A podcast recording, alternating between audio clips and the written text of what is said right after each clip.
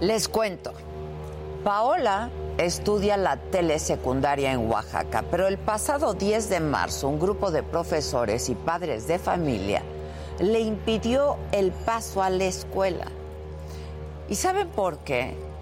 Porque Paola quiere estudiar usando pantalones y no falda. Ese es el motivo por el que están interrumpiendo la educación de Paola el motivo por el que la discriminan y se burlan de ella. Y parece una historia del siglo pasado, ¿eh? pero no lo es. En videos difundidos en redes sociales se muestra cómo un grupo de profesores y padres de familia se concentró en la entrada de la telesecundaria José Vasconcelos. Esto es en el municipio de Villa de Tututepec, en Oaxaca. Y ahí se ve como unas personas le impiden a Paola entrar a su escuela. Incluso uno de ellos la hace para atrás cuando ella se acerca. Y también se oye a la mamá de Paola decir que no llore y que se pase, porque su maestra ya había dicho que no tenía problema con que Paola fuera a clases con pantalón. Se ve que Paola logra ingresar a la escuela, pero ese, ese no fue el fin del asunto, porque lo que vino después es de verdad aberrante. Porque ¿saben qué hizo la institución? Suspendió todas las clases. Y luego en una reunión, las autoridades escolares señalaron que el caso de Paola sería evaluado en una asamblea del Cabildo Municipal y que hasta entonces reanudaría las clases. Es una locura. De verdad, quiero que tengan presente la magnitud de esto. La misma escuela y cuya directora es una mujer está revictimizando a Paola de una forma completamente innecesaria, pero absolutamente violenta porque su único argumento es que el reglamento de la escuela dice que las jovencitas van de falda y los hombres van de pantalón, omitiendo por completo que el artículo 146 de la Ley General de Educación establece que ninguna escuela, ni pública ni privada, se puede impedir que los alumnos reciban clases por no portar el uniforme. Y de acuerdo con una carta difundida por Paola desde el 23 de enero de este año, las autoridades escolares la amenazaron diciendo que si no llevaba falda, entonces no podría seguir estudiando. Luego la joven y su familia acudieron a la justicia y el 6 de marzo un juez dio la orden de que la dejaran seguir estudiando. Pero cuatro días después fue cuando al llegar a la telesecundaria insisto, es la telesecundaria José Vasconcelos, que no se nos olvide, se encontró con este grupo de padres de familia y de maestros que no la dejaban ingresar. En su carta, Paola relata que la única que estuvo ahí para defenderla fue su madre y admitió que ese día lloró y que lloró mucho. Y quiero citar aquí sus palabras textuales. La verdad es que me espanté mucho y no entiendo por qué esas personas hacen eso para dañarme, porque yo no me he portado mal. Palabras del estudiante. Y Paola tiene razón. Ella no está haciendo nada mal. La expresión de su ropa no está mal. Querer estudiar como se le dé la gana, con pantalones, no la hace una jovencita mala. Y definitivamente nadie, nadie tiene derecho a decirle a Paola cómo vestirse. Y casos como el de Paola nos recuerdan por qué el 8M existe. por qué en la lucha por nuestros derechos las mujeres no podemos olvidar a las que habitan en las sierras y las montañas, ni a las más jóvenes. Casos como el de Paola nos recuerdan que allá afuera hay niñas y jovencitas que encaran sus propias batallas y que no van a dejar que nadie les diga que para estudiar deben verse o vestirse de una forma específica. nunca más, y escúchenlo muy bien, nunca más. La escuela de Paola, les decía, se llama José pero tal parece que a los directivos se les olvidó que ese nombre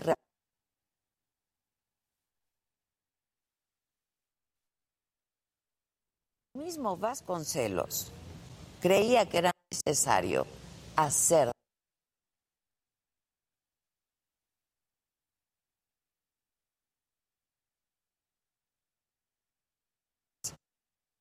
de esa escuela quienes necesitan unas clasecitas de historia, no solo para recordar a Vasconcelos, sino para ver que no pueden impedir alumnas su derecho a la educación solo por cómo se ven o se visten.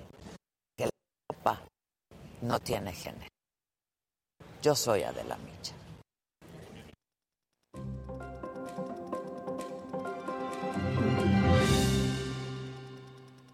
Hola, ¿qué tal? Muy buenos días. Los saludo con muchísimo gusto. Hoy, tal y como nos lo prometieron hace un par de semanas que estuvimos por aquí, estamos de regreso en León, en Guanajuato.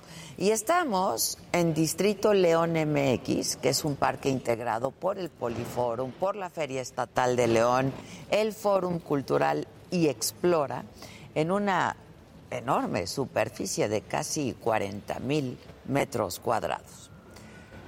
Y estamos aquí, y así nos lo prometieron, porque hoy arranca el rally WRC. Los temas de este jueves, 16 de marzo. El presidente López Obrador vetó los nombramientos de Yadir Alarcón Márquez y de Rafael Luna Alviso como nuevos comisionados del INAI. El Instituto de Transparencia anunció que va a interponer una controversia constitucional ante la Suprema Corte. En otros temas importantísimos, el subsecretario de Derechos Humanos, Alejandro Encinas, aseguró que los cinco jóvenes que fueron atacados por un convoy del ejército en Nuevo Laredo, en Tamaulipas, a finales de febrero, fueron ejecutados no iban armados y tampoco hubo enfrentamiento. En el escenario político, la Sala Superior del Tribunal Electoral confirmó la exclusión de la consejera Claudia Humphrey del proceso para la presidencia del INE al estar impedida legalmente. Se trataría de una reelección, afirma la sentencia aprobada. En información internacional, el gobierno de Estados Unidos eh, pidió a la matriz de TikTok, el grupo chino ByteDance, vender su participación en la red social. De no hacerlo, prohibiría la aplicación en Estados Unidos. Es de lo que se está hablando en Estados Unidos, del TikTok. En los otros temas, el cantante Justin Bieber eh, muestra un progreso en su rehabilitación de la parálisis facial que ha padecido. Y la familia de Pablo Lyle recaudó 103 mil dólares para los gastos legales del actor. México derrota a Canadá en el Clásico Mundial de Béisbol 2023. De todo esto y muchísimo más estaremos hablando esta mañana, hoy aquí, y nos da un enorme gusto estar de regreso aquí junto con todos ustedes en León, en Guanajuato. Así es que si les gusta la transmisión, denle like, compártanla con sus más cercanos para que seamos muchos más en esta gran comunidad que ya somos. Comenzamos.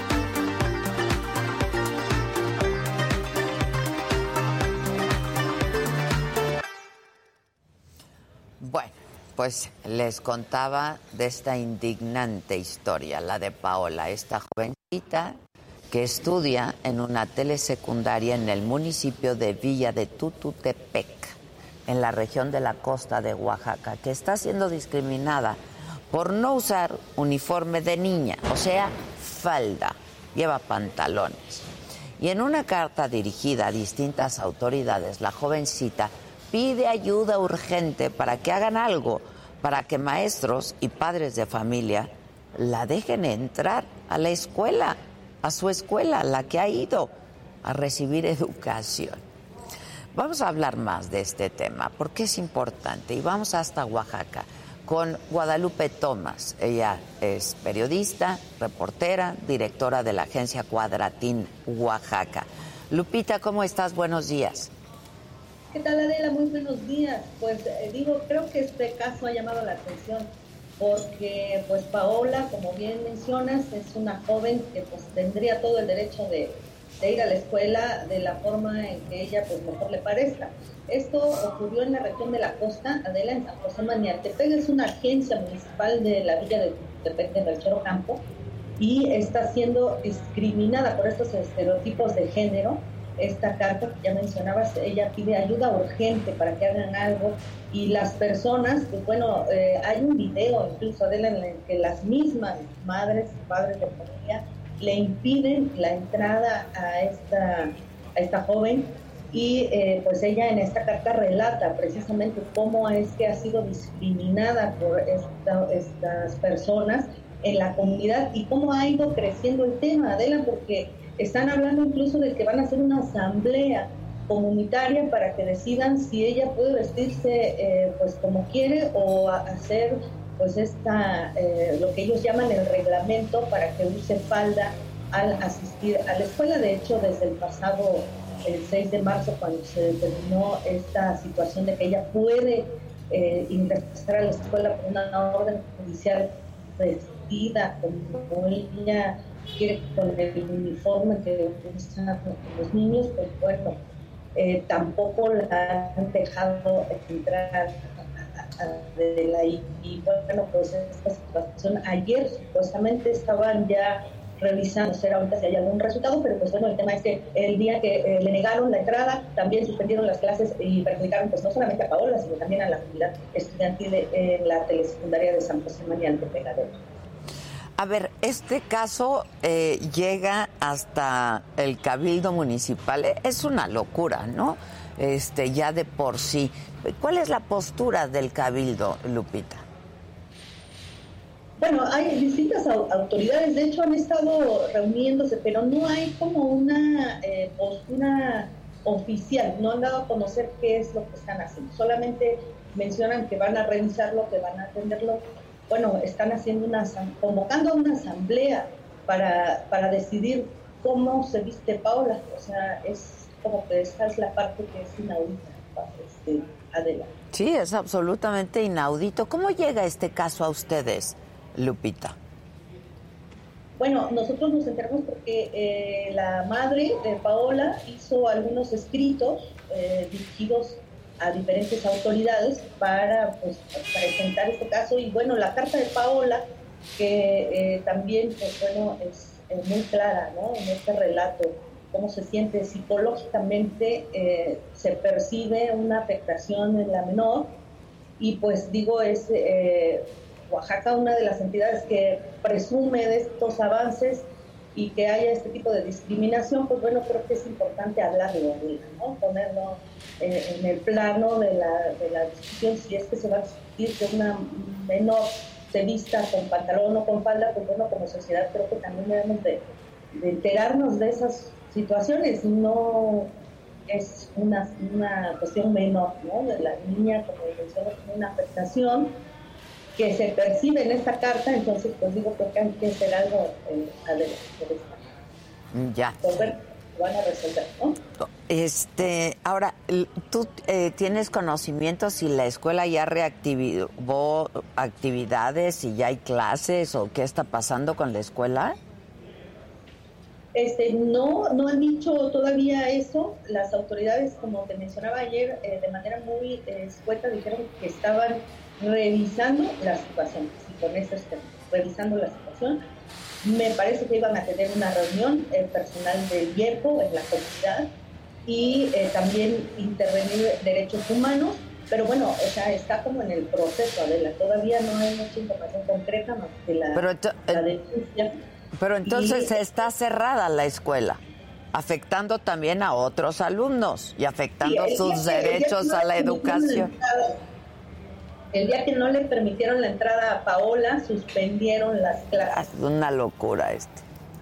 ¿No? Este, están afectando a todos los alumnos y además eh, impidiendo que ejerzan su derecho, su derecho a la educación.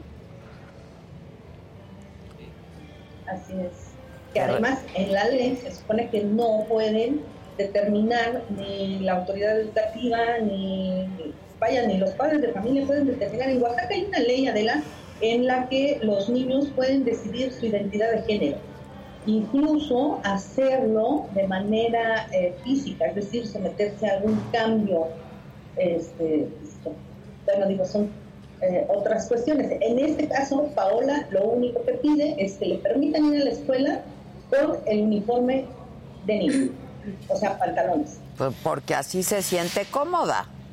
Se siente cómoda, ella menciona eso. Pues sí, qué barbaridad. Es increíble que esto siga ocurriendo y que las autoridades no hagan nada, ¿no? Y mientras sigue cerrada la escuela. Eh, supongo, Lupita, que ustedes le van a estar dando seguimiento a esta historia, así es que te agradezco muchísimo que te hayas conectado con nosotros y bueno, pues te pediría... Te agradezco mucho, Lupita. Te mando un abrazo. Muchas gracias. Bueno, y ya la veíamos eh, a la señora Paula Hernández. La señora Paula Hernández es la madre de esta jovencita Paola y nos enlazamos con ella en este momento. Señora Paula, ¿cómo está? Hola, muy buenos días, Arela. Muy triste por esta situación. Y enojada, ¿no? Y enojada. Sí, triste y enojada a la vez. Este, cuéntenos un poco la historia, cómo la han vivido usted, Paula, como la madre de Paola, y Paola, ¿cómo está? Pues esta situación, pues la verdad es muy desgastante este, psicológicamente este, para mí como su madre, padre. Y pues ella, este, siento que a ella yo la miro pues muy tranquila porque pues ella convive muy bien con sus compañeros, interactúa muy bien con los alumnos de la escuela. De hecho, fuera, este, fuera de la escuela, aquí en la comunidad, como somos originarios de aquí, anteriormente ya se conocían y este, los niños muestran una aceptación hacia ella este, muy buena. El problema aquí somos los adultos ella siento que está recibiendo mucho apoyo por parte de sus compañeros, este, porque pues si veo, si ella sí me comenta de que pues sus compañeritos sí la apoyan, ¿verdad? Y por esa parte siento que ella está tomando un poco más, más tranquilo esto, aunque sí un poco de afectación en lo emocional, porque escucha muchos comentarios de que distintas personas y distintas personas esto y siento que por ese lado sí está empezando a agarrar tal vez también ella un poco de coraje en contra de ciertas personas, cosa que los niños todavía no deberían de empezar a sentir. Pues no, pero usted lo dice tan bien, el problema somos los adultos, ¿no? Este, cuénteme un poco cómo fue cuando ella comenzó a recibir amenazas, ella desde cuándo eh, tenía esta inquietud de no sentirse cómoda con falda y empezaba a querer ir a la escuela con pantalones, que me parece pues algo de lo más normal, caramba. Todo inició desde el preescolar, ella ya este, quería vestirse así, pero pues a esa edad uno como madre pues sabe que a veces funciona que el cinturón y que la vara y que te voy a dar Y pues es, por eso es que a los niños a esa edad uno los puede vestir a como uno guste. Yo la vestía mucho de falditas, de vestidos. Pues es una ilusión de uno como madre al tener a una niña, ¿verdad? Pero llegó un momento en que ella ya, ya no funcionaba eso y llegó el momento también en que yo pues me di cuenta como madre que pues le hacía más un daño yo a ella al, estar haciendo eso, obligarla a pegarle para que ella se vistiera como niña, ¿verdad? Entonces, este, desde el preescolar, este, ella empezó que con sus cortes de cabello, ella ponía de pretexto que hacía mucha calor y ya se quería cortar el cabello como niña y de repente si nos lo cortábamos nada más yo la peinaba y ella se volvía a despeinar y todo eso. Él tiene un hermano y este yo siempre hacía por comprarle ropa a ella femenina, la ropa de las niñitas, pero como él tiene su hermano, este, ya ella hacía por jalar toda la ropa de su hermanito y él vestir, ella vestirse de esa forma. Entonces, yo todavía primero, segundo, tercero, cuarto grado de la escuela primaria todavía lo obligaba a que se pusiera su faldita. A veces ella hasta no quería ir a la escuela cuando tocaba llevar falda, solo cuando tocaba llevar el short.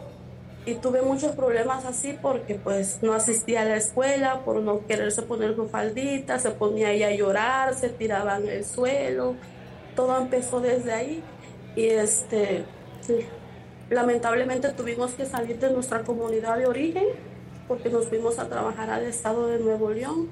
De ahí este, ella ahí cursó el sexto grado de primaria, donde asistió así con su uniforme de masculino, porque pues allá no tuvimos ningún problema cursó allá este medio año de escuela secundaria, tampoco tuvimos problemas. Ya este, por cuestiones familiares tuvimos que regresar a nuestra comunidad de origen el día 15 de enero. Apenas, apenas de este año. De este año, el 15 de enero de este año. Y entonces, era la primera vez que ella asistía a esta escuela este año.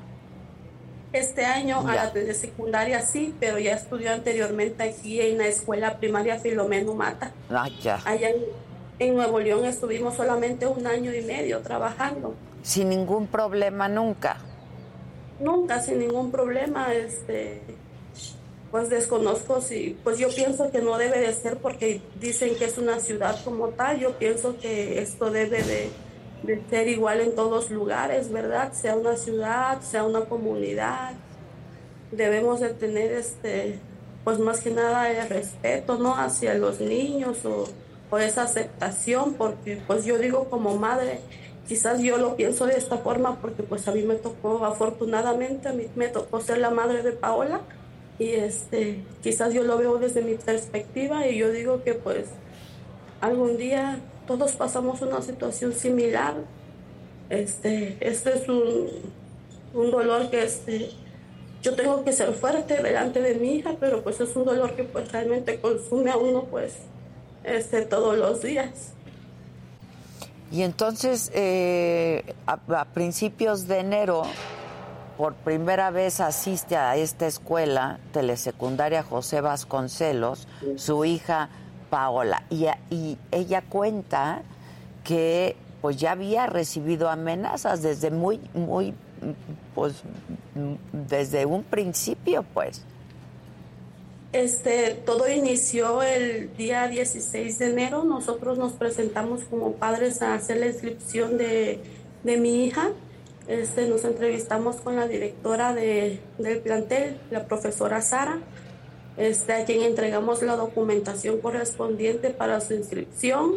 Este, en ese momento que le entregábamos nosotros la documentación, hicimos el comentario con la profesora de que pues nuestra hija no, no usaba ropa femenina y que, este, que ella venía estudiando este, con el uniforme de los niños, a lo cual la profesora me dijo que no había ningún problema con eso me proporcionó el uniforme de los niños para que mi niña lo usara, pero el problema, el problema se presentó el día martes, cuando ella me llama y me dice que ya no iba a ser posible que mi hija se presentara con ese uniforme porque el Consejo Técnico Escolar y el Comité de Padres de Familia no estaban de acuerdo.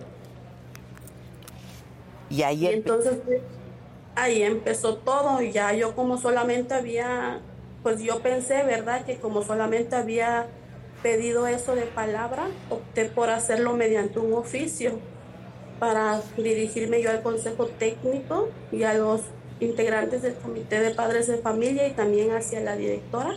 Ese oficio lo presenté yo el día miércoles para que se le permitiera a mi pequeña entrar con el uniforme neutro en específico utilizan los del género masculino a la institución. Igual petición que me fue negada, este, aunque lo hice yo mediante ese oficio.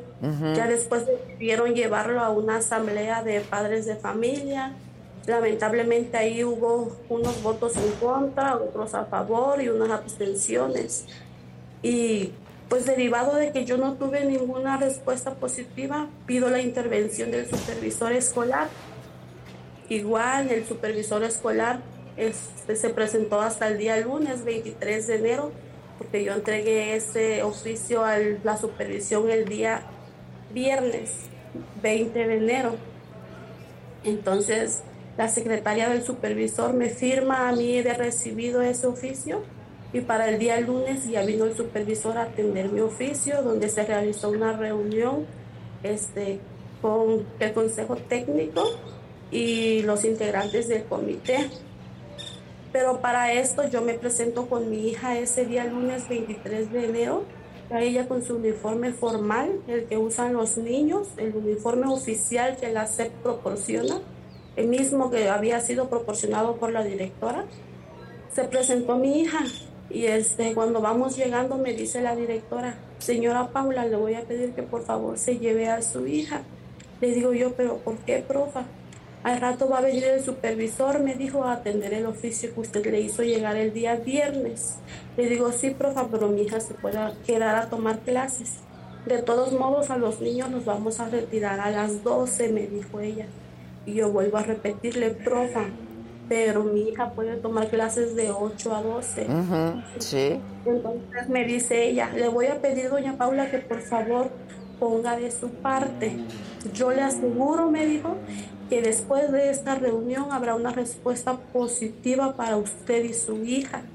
Por eso es que yo accedo. Yo no estaba tan convencida. Mi esposo fue el que me dijo, vamos a llevárnoslas. Ya te dijo la directora, al rato vamos a tener una respuesta positiva. Por eso accedimos a llevárnoslas.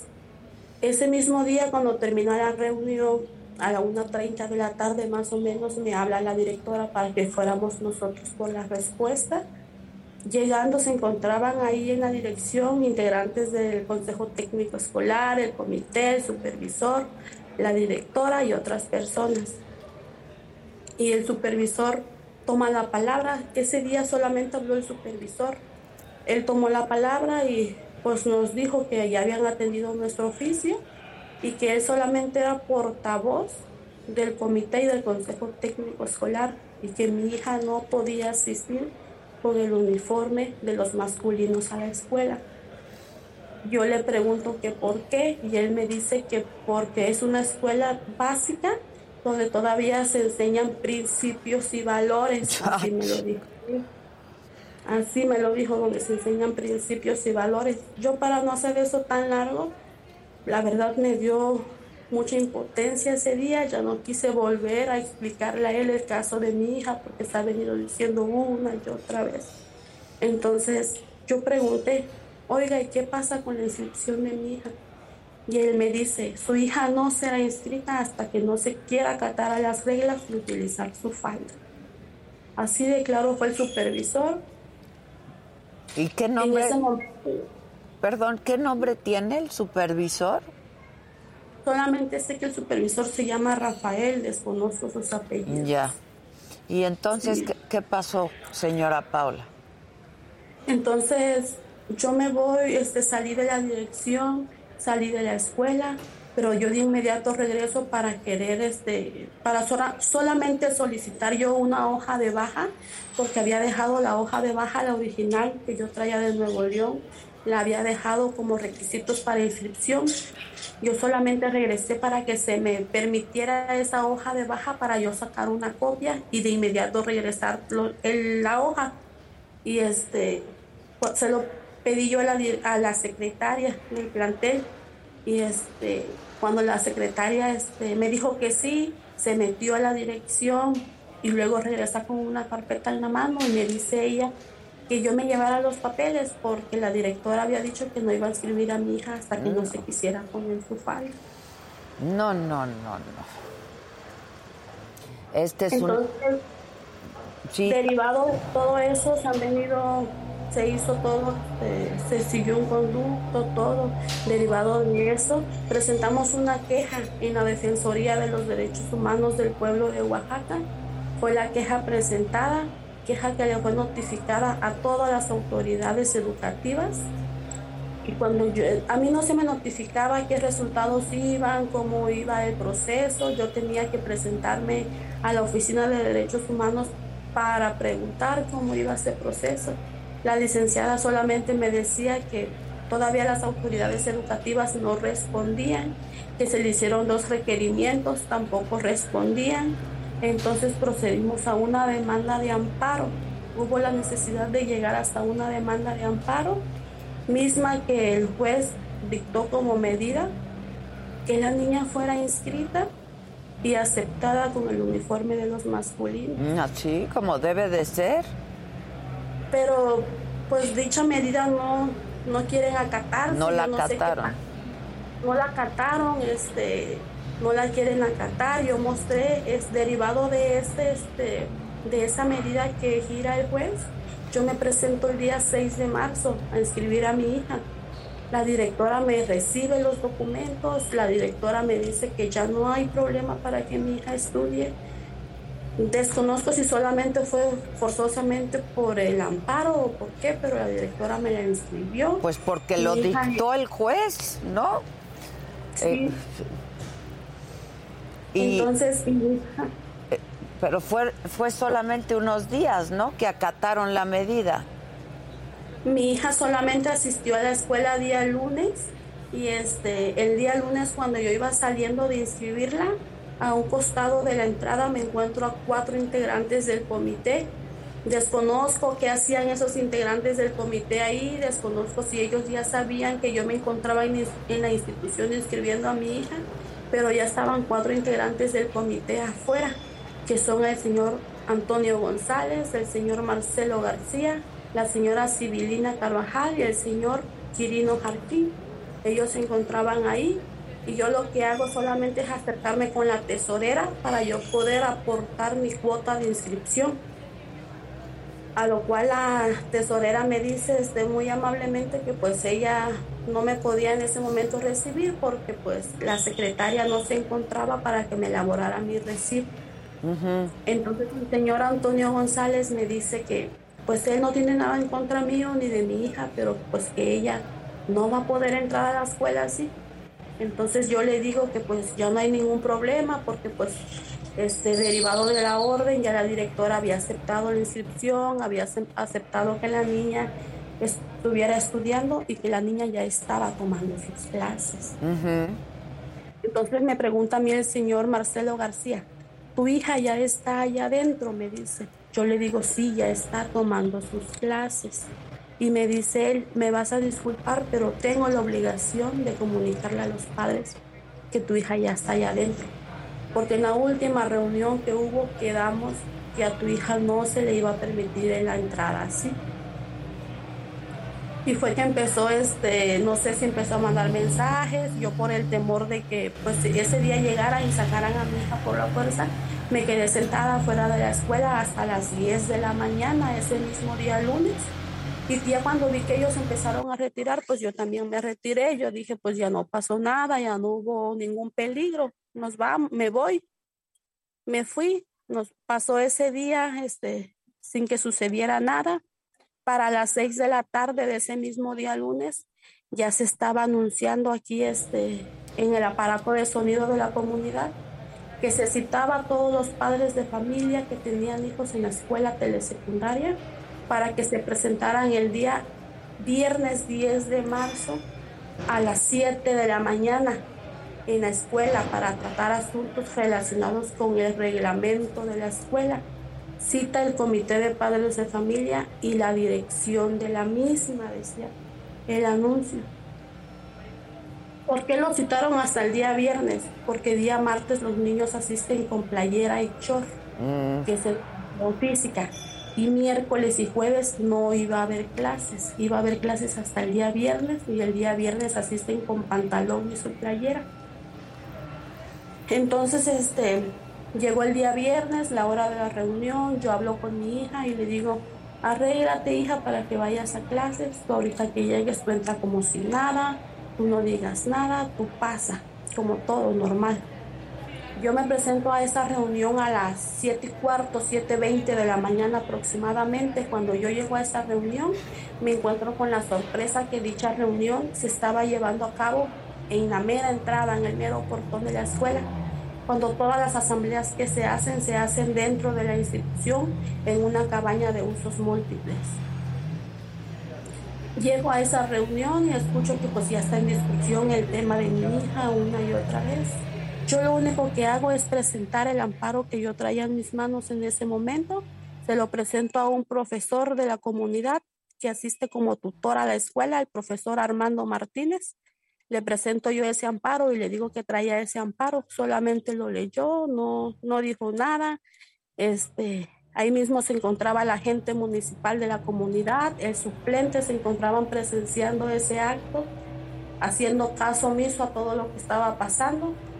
Cuando se llega la hora de la entrada a las 7.45 de la mañana, mi hija la veo que viene con un compañero.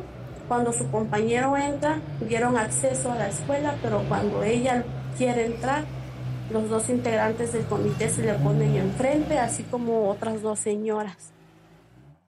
Entonces yo escucho que le dicen algo, que no va a entrar hasta que no se quiera poner su falda. Mi hija empieza a llorar yo me acerco y le digo, no llores, hija, le dije.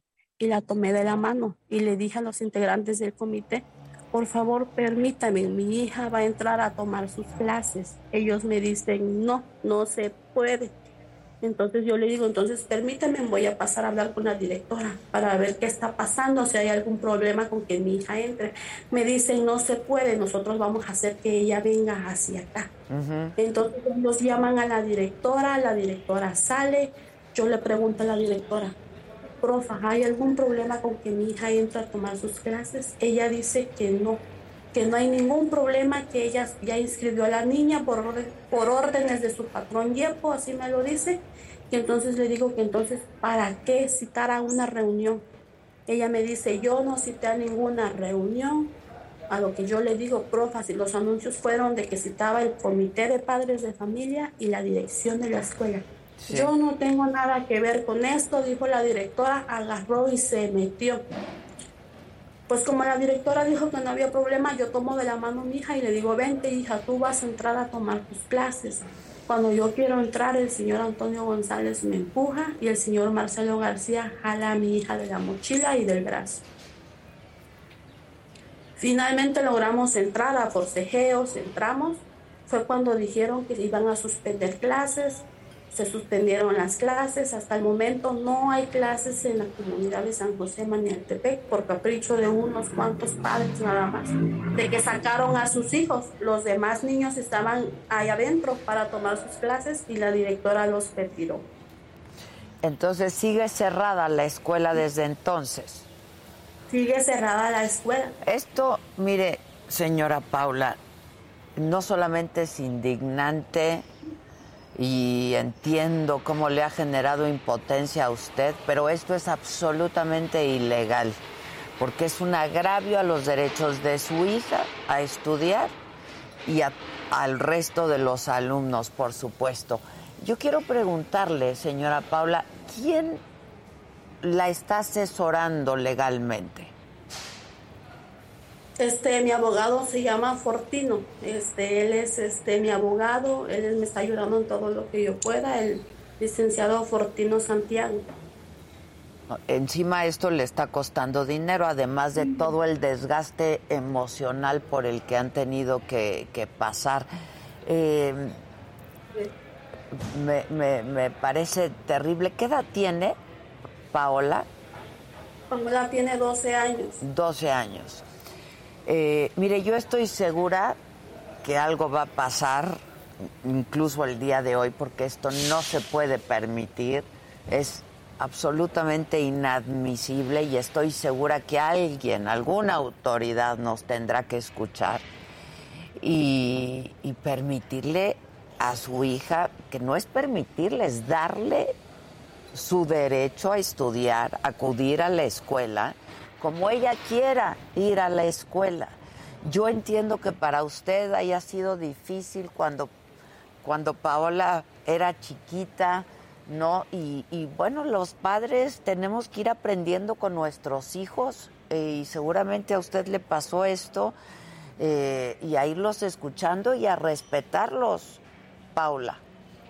Así es, así es, fue por eso que pues llegó un tiempo en que yo entendí que pues yo estaba mal al quererla obligar, al no escucharla, al querer con golpes y obligarla a vestirse como, pues como yo quería verla como niña, porque pues esa también era mi ilusión mía como niña. Yo tengo un niño mayor y ella es mi niña, yo solamente tengo dos hijos, pero pues me toca aceptar, si son sus gustos de ella, me toca aceptar. Y ahorita yo digo que solamente el problema es de su vestimenta, ella se viste así yo no quiero solamente cumplir un capricho de mi hija. Mi hija no quiere ir como ella quiere a la escuela. Ella quiere portar el uniforme en forma como lo usan sus compañeros. Ella no pide ir con un pantalón cualquiera ni con un pantalón apretado como lo usan las damas. Ella no usa esa ropa así. Entonces ella va a estar bien identificada con el uniforme de los niños. No va a ser cualquier playera, cualquier pantalón. Entonces yo pido más que nada ahorita por su, le agradezco a usted por esta oportunidad de estar aquí y quiero aprovechar para pedir la intervención de las autoridades educativas para que pues los demás niños ya regresen a tomar sus clases y también mi hija pueda regresar a clases ya que ya tiene dos meses que ella no, está no, No, no, no, no, esto es terrible. Y ya me imagino por lo que están pasando ustedes en casa, ¿eh? Sí, es una situación muy difícil, pero como le digo, yo no me puedo doblegar porque pues ella me necesita a mí ver fuerte. Imagínese si me ve a mí este, decaída, ¿cómo se va a poner ella? Yo soy la que necesito darle fuerzas a ella en estos momentos con todo lo que está pasando y lo voy a seguir haciendo, voy a luchar por mi hija, voy a tener siempre la frente en alto para defenderla.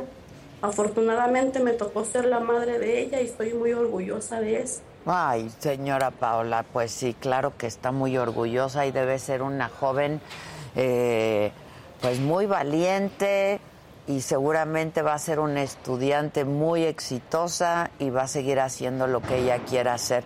Yo quiero felicitarla muchísimo, muchísimo, porque sé que de pronto no es fácil, a una la educaron de determinada manera y de pronto pues no debió de haber sido fácil para usted aceptar eh, pues algo que a usted no le inculcaron de entrada, ¿no? Muy probablemente.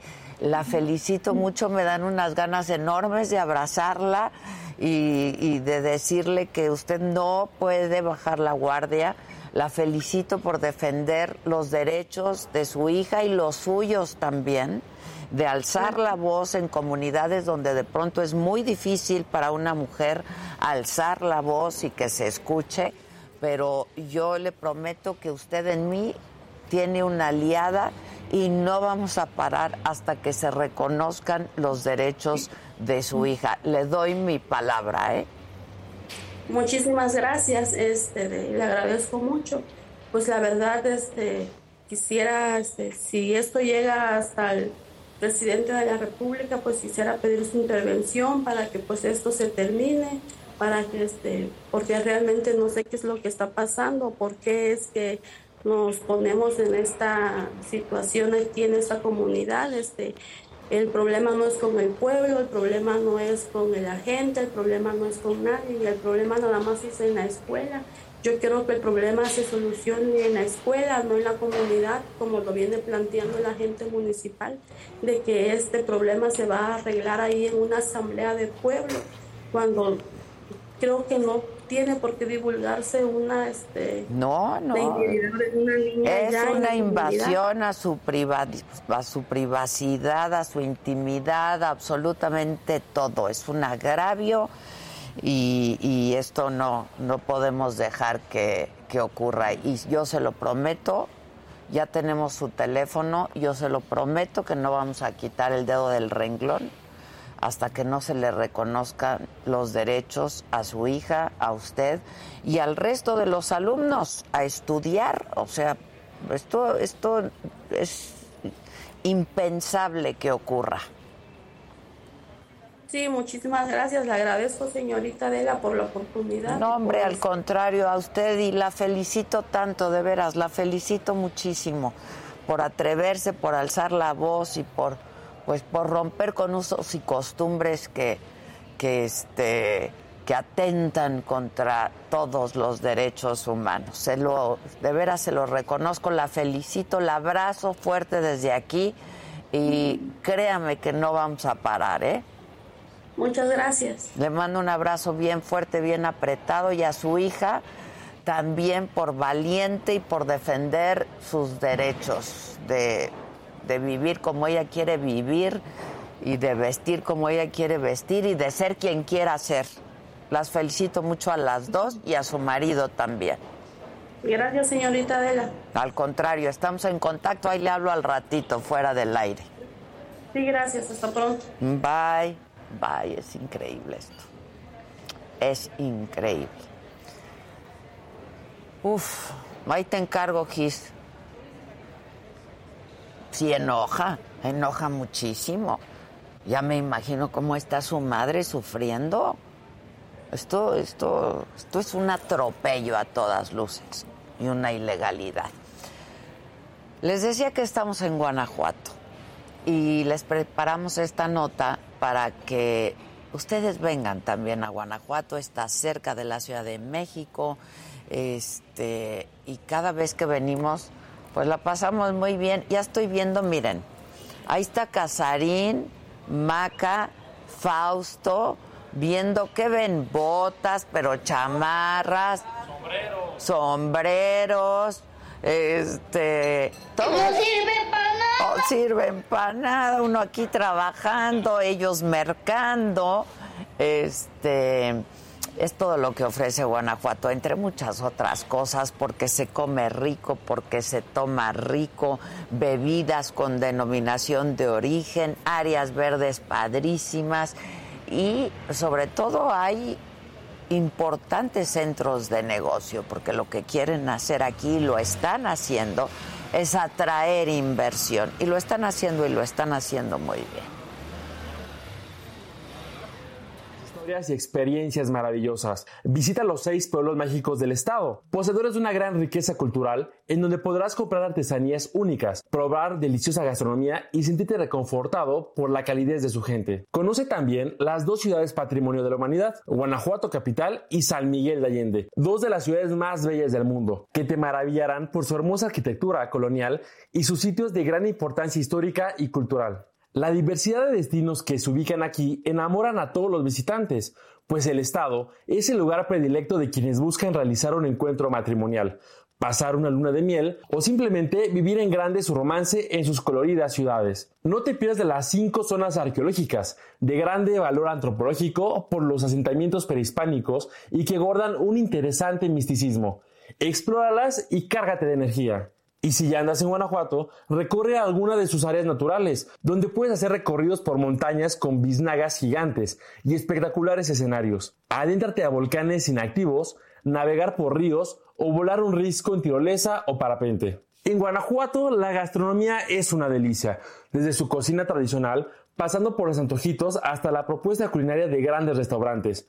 Prueba las tortillas ceremoniales, una guacamaya o un platillo de alta cocina. Pocas entidades cuentan con denominación de origen de las dos bebidas insignia del país, el tequila y el mezcal. En Guanajuato puedes conocer los procesos y la increíble historia que guardan estos destilados. Pero no solo se elabora tequila y mezcal guanajuatense, también se producen vinos, los cuales han sido reconocidos a nivel nacional e internacional, gracias a las bodegas locales que han impulsado la industria, con viñedos asombrosos en los que puedes adentrarte a la cultura vitinícola.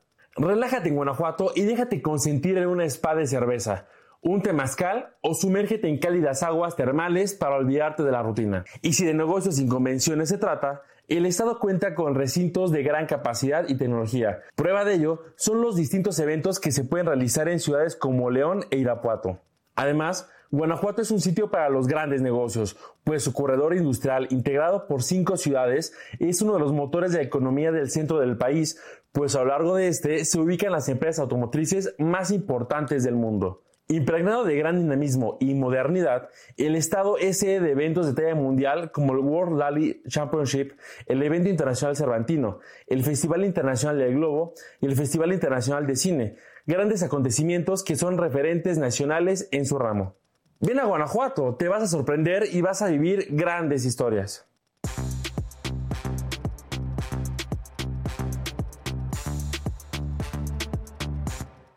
Buenos días.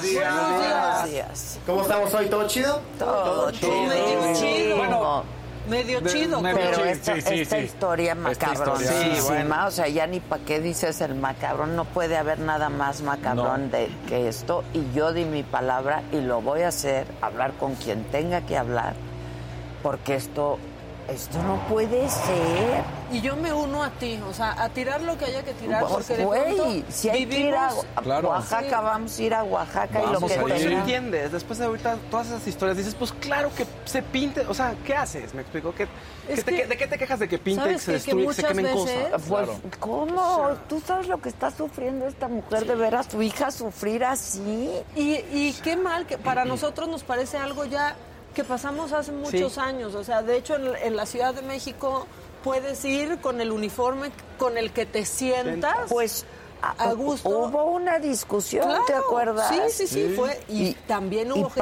pasó, muy enojada. Pues sí, ¿no? pues Como que enójense.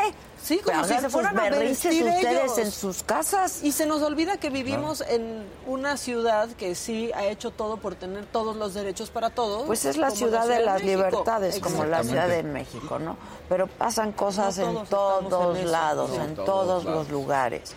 Y la señora, de veras, mis respetos, qué mujer tan valiente, como dice ella, cinturonazos quería yo ponerle, hasta que entendí que no, que Claro. tenía que respetar a mi hija, que para ella debió de haber sido difícil choque, ¿eh? Y un también, choque, ¿no? y Un choque. Sí, pero de- de cultura, de educación, de absolutamente todo. Y lo que ha crecido y lo que ha aprendido y lo que ha tenido que evolucionar esta mujer, mis respetos, ¿eh? de verdad. Y yo les pido que me ayuden a hacer viral Esto. El editorial y la entrevista, porque esto tiene que escucharse y que llegar muy, muy lejos. Sí, Aquí es cuando la comunidad también tiene que apoyar, ¿no? Cuando Claro. pasan. Pues, eh, claro, para eso la verdad, estamos. Y darnos cuenta ¿No? que no todo pasa en la Ciudad de México y que aquí hemos avanzado mucho, pero hay ciudades y hay estados que viven un atraso grandísimo en donde alguien por decidir cómo vestirse Sí, Claro. está teniendo estos problemas.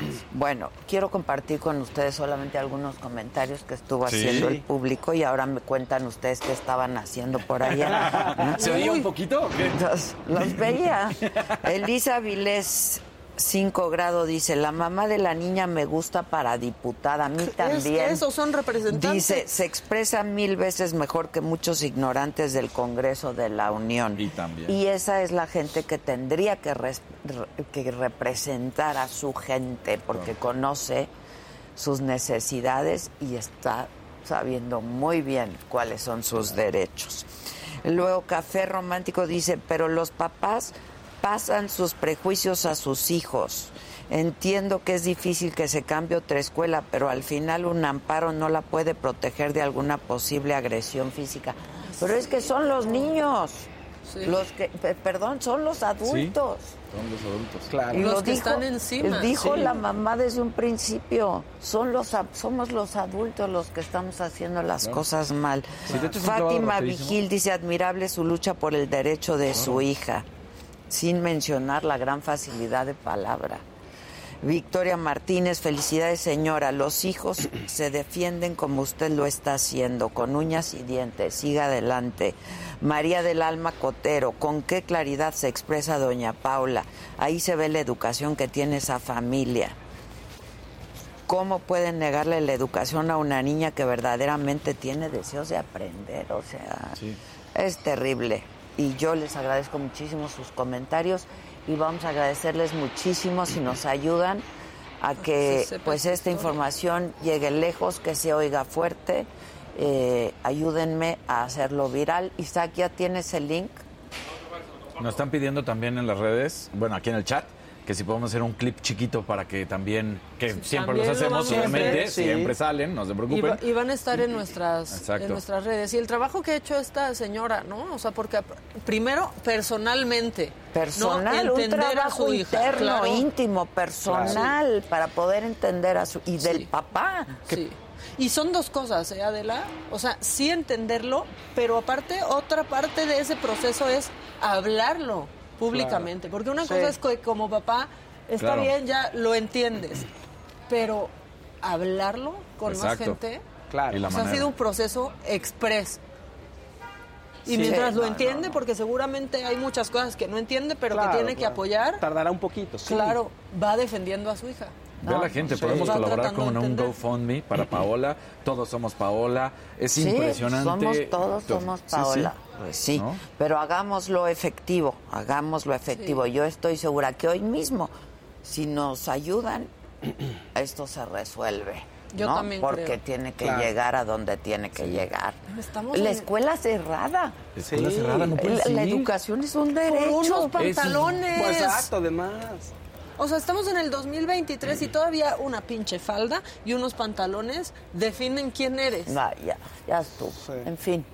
En Este, cuéntenme qué hacían por allá. Ven en fal- vengan en falda el lunes. Deberían. ¿Sí? Deberían de Sí. venir en falda no el lunes. nada, no, Pues no, no tiene define nada. Y luego se ven bien guapos. Sí. ¿Has visto unos luxazos? nosotras deberíamos de venir en falda. No, tú no, no, deberías. voy a cerrar la sala. Yo no vengo en falda. Ven en falda, Vengo en frac. En falda no, si yo, o sea, están hablando con una persona que no fue a la boda de su tía porque no la dejaban ir de Superman. ¿Y qué tal la Vestida. última vez que se vio en vestido fue en la boda de tu hermana? Sí. Yo decía no es claro. Pero ¿y qué tal me veía? Ah, No sabes. guapísima, Ah, guapísima. Nunca lo volverán a ver. Toda de rojo. Me lo probé el otro día. ¿Y qué tal? Todavía me queda. Ven, Me lo probé por con favor, póntelo el pantalones. lunes. Póntelo el lunes. Sí lo voy a hacer. Todos somos Sí, Paola. Maca. Todos Vente somos en Paola. falda. Sí. Por ti, Paola, voy a traer vestido.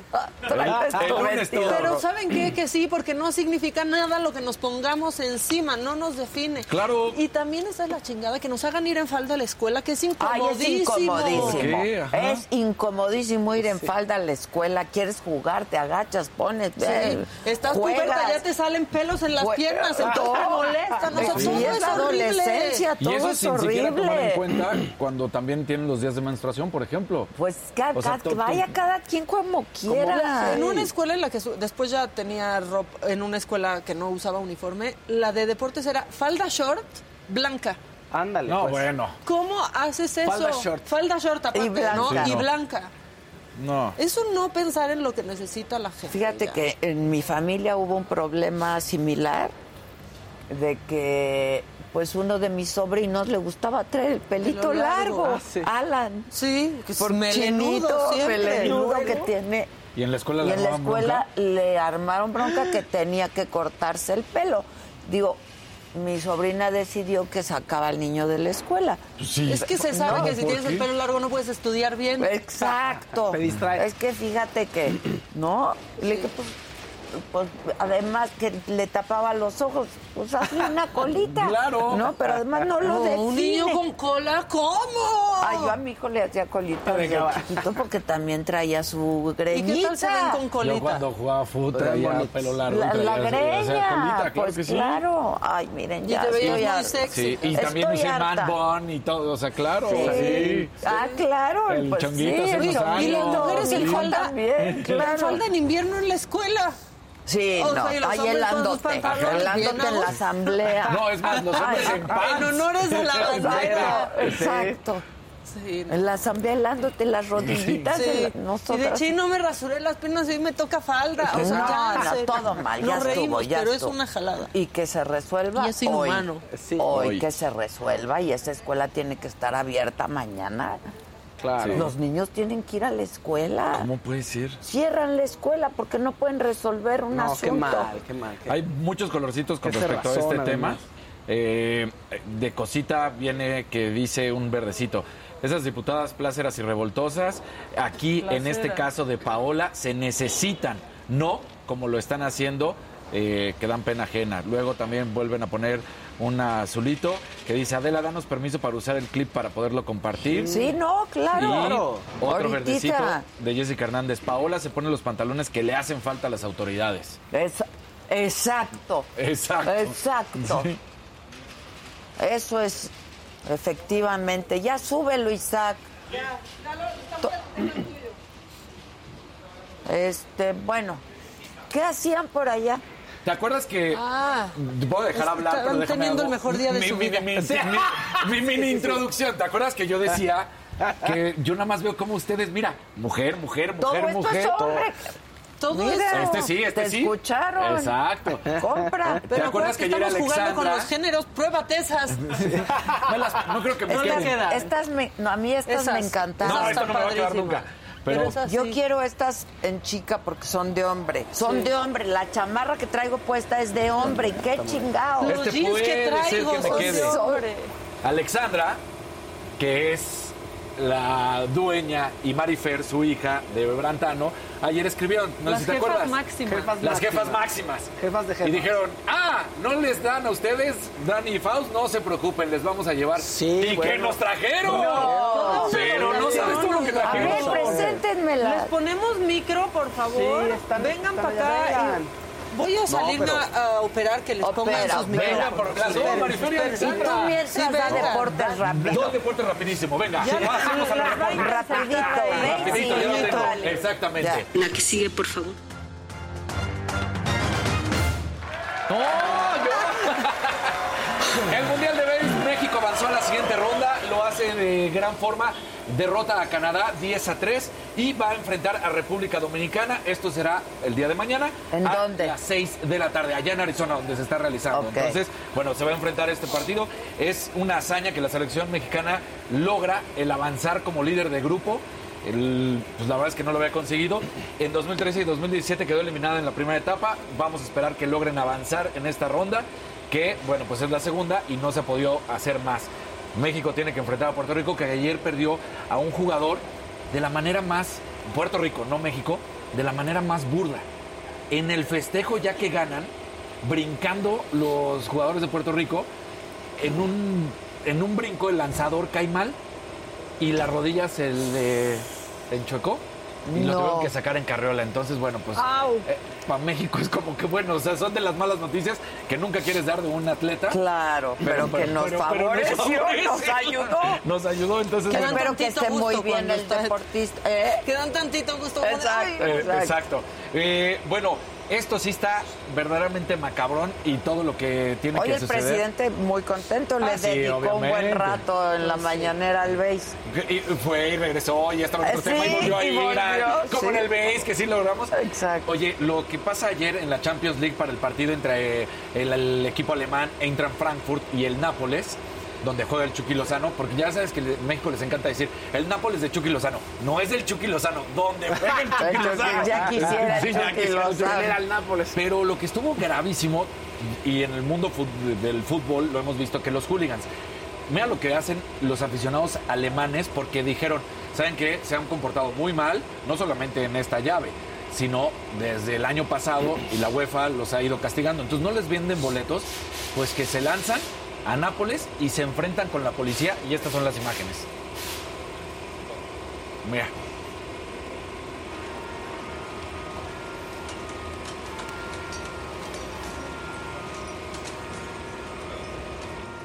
No manches. todos esos camiones son aficionados y se dejan ir, pero además incendian un coche, eh, empiezan a lanzar bengalas, empiezan a golpear y todo esto porque querían ingresar, por supuesto, al, al estadio y lo cual las autoridades italianas no iban a permitir. Entonces, bueno, pues ahí se empiezan a agarrar a golpes estos hooligans y ya dijo la UEFA que va a investigar, que no hay mucho que investigar, y que seguramente La UEFA. se da UEFA. Qué huefa. Por- todo van a investigar, huefa. no pasa Sí. nada. Luego se concentran en las tonterías y en esto.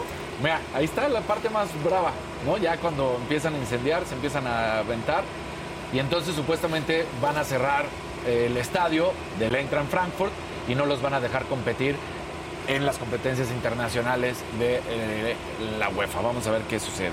Esto ayer. Y bueno, ya Morant, ¿te acuerdas de este basquetbolista que vimos que sacó la pistola él solito y que la NBA Sí, dijo vamos a revisar sí. qué es todo lo que está sucediendo? Bueno, ya llegaron al final de la investigación y deciden que solamente lo van a castigar con ocho días sin paga. Y la única razón por la que dicen no vamos más allá porque ya investigamos todo lo de la pistola, no era una pistola que él cargó, no era una pistola que él ingresó al, al club donde estaban, no era una pistola que él traía. Si es una pistola que, Que agarra, él si es una pistola que él muestra y entonces lleva un Una castigo, sanción. es una sanción de ocho Leve. partidos, Le- leve sí. porque dicen Ocho días sin cobrar. No ocho era días- de ocho sí, de cobrar cuando todo. cobran miles y hasta millones Sí, de dólares claro, al por año. supuesto, o sea, Eh, no sé. pero bueno, hay un castigo al final del Sí. día. Y dicen, a ver, la investigación nos lleva a decir que pues, el bruto agarró la pistola y la mostró. No son los valores que queremos en la NBA, no son los valores que queremos en el deporte norteamericano. Y por eso va con este castigo. Si hubiera demostrado la investigación que esa pistola era de él o que él la había llevado, transportado y demás, ahí sí podría haber tenido una suspensión de dos años.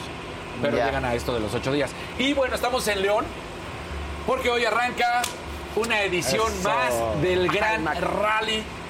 Esta es una de las etapas del Mundial de Rally favorita no solamente de la afición, no solamente del propio organismo De los mundial de rally, de pilotos. los, De los pilotos. pilotos. Es la más divertida. Es la más sí. divertida. Eh, la verdad, siempre andan buscando cómo moverle, que por las calles de Guanajuato, que por las calles de León. Hoy va a haber un concierto aquí mismo.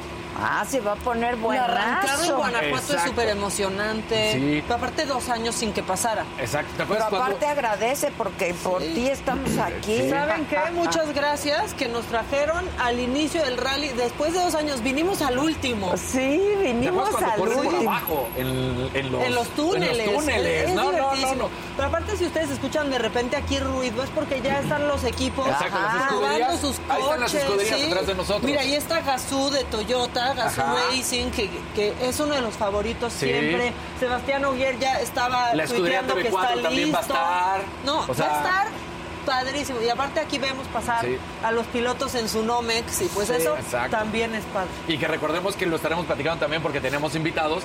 Es muy diferente la manera en que se corre, Maca, tú lo sabes, en los rallies, porque es el piloto y el copiloto, que el copiloto prácticamente Hace todo. hace todo. O sea, el piloto son las manos y, te- te- te- y el copiloto tiene que saber de memoria, tiene que saber El absolutamente navegante, todo. o sea, Eh, va sí. casi de memoria, Ajá. ¿no? Y claro que ya tienen, o sea, pues distintas herramientas que les ayudan, Sí. pero te va diciendo cómo girar, para dónde ¿Ah, sí? ir. Y el, es tan bueno el trabajo del navegante que el piloto podría ir incluso Con los ojos ojos vendados. tapados y si tu navegante es bueno, ¿Sí? la libras. La si libras. es malo, chocas. Saludos No, amigo, pero- a mi pero amigo de eso no hay. Saludos, Nudo. Sí, pero la verdad... Es un navegante muy bueno, ¿no? Te lo ¿Qué? prometo, es conoce. Mi amigo el Nudo es un navegante, navegante? muy bueno. Ah, Sí, ok. saludos. Ah, pues ¿Ah, saludos al Sí, saludos ¿Es al nudo. albur? Al nudo de globo va a decir. Saludos al nudo de Lo globo. En el mundo del rally que en México lo conocen muchos. Es un navegante, es muy bueno y además hace otras cosas. Nos está albureando, Ah, sí, ¿eh? sí. Saludos al nudo. ¿Qué estás diciendo? A ver, ¿Le quieres mandar un beso al nudo? Ve, shoutouts a mi amigo el Nudo.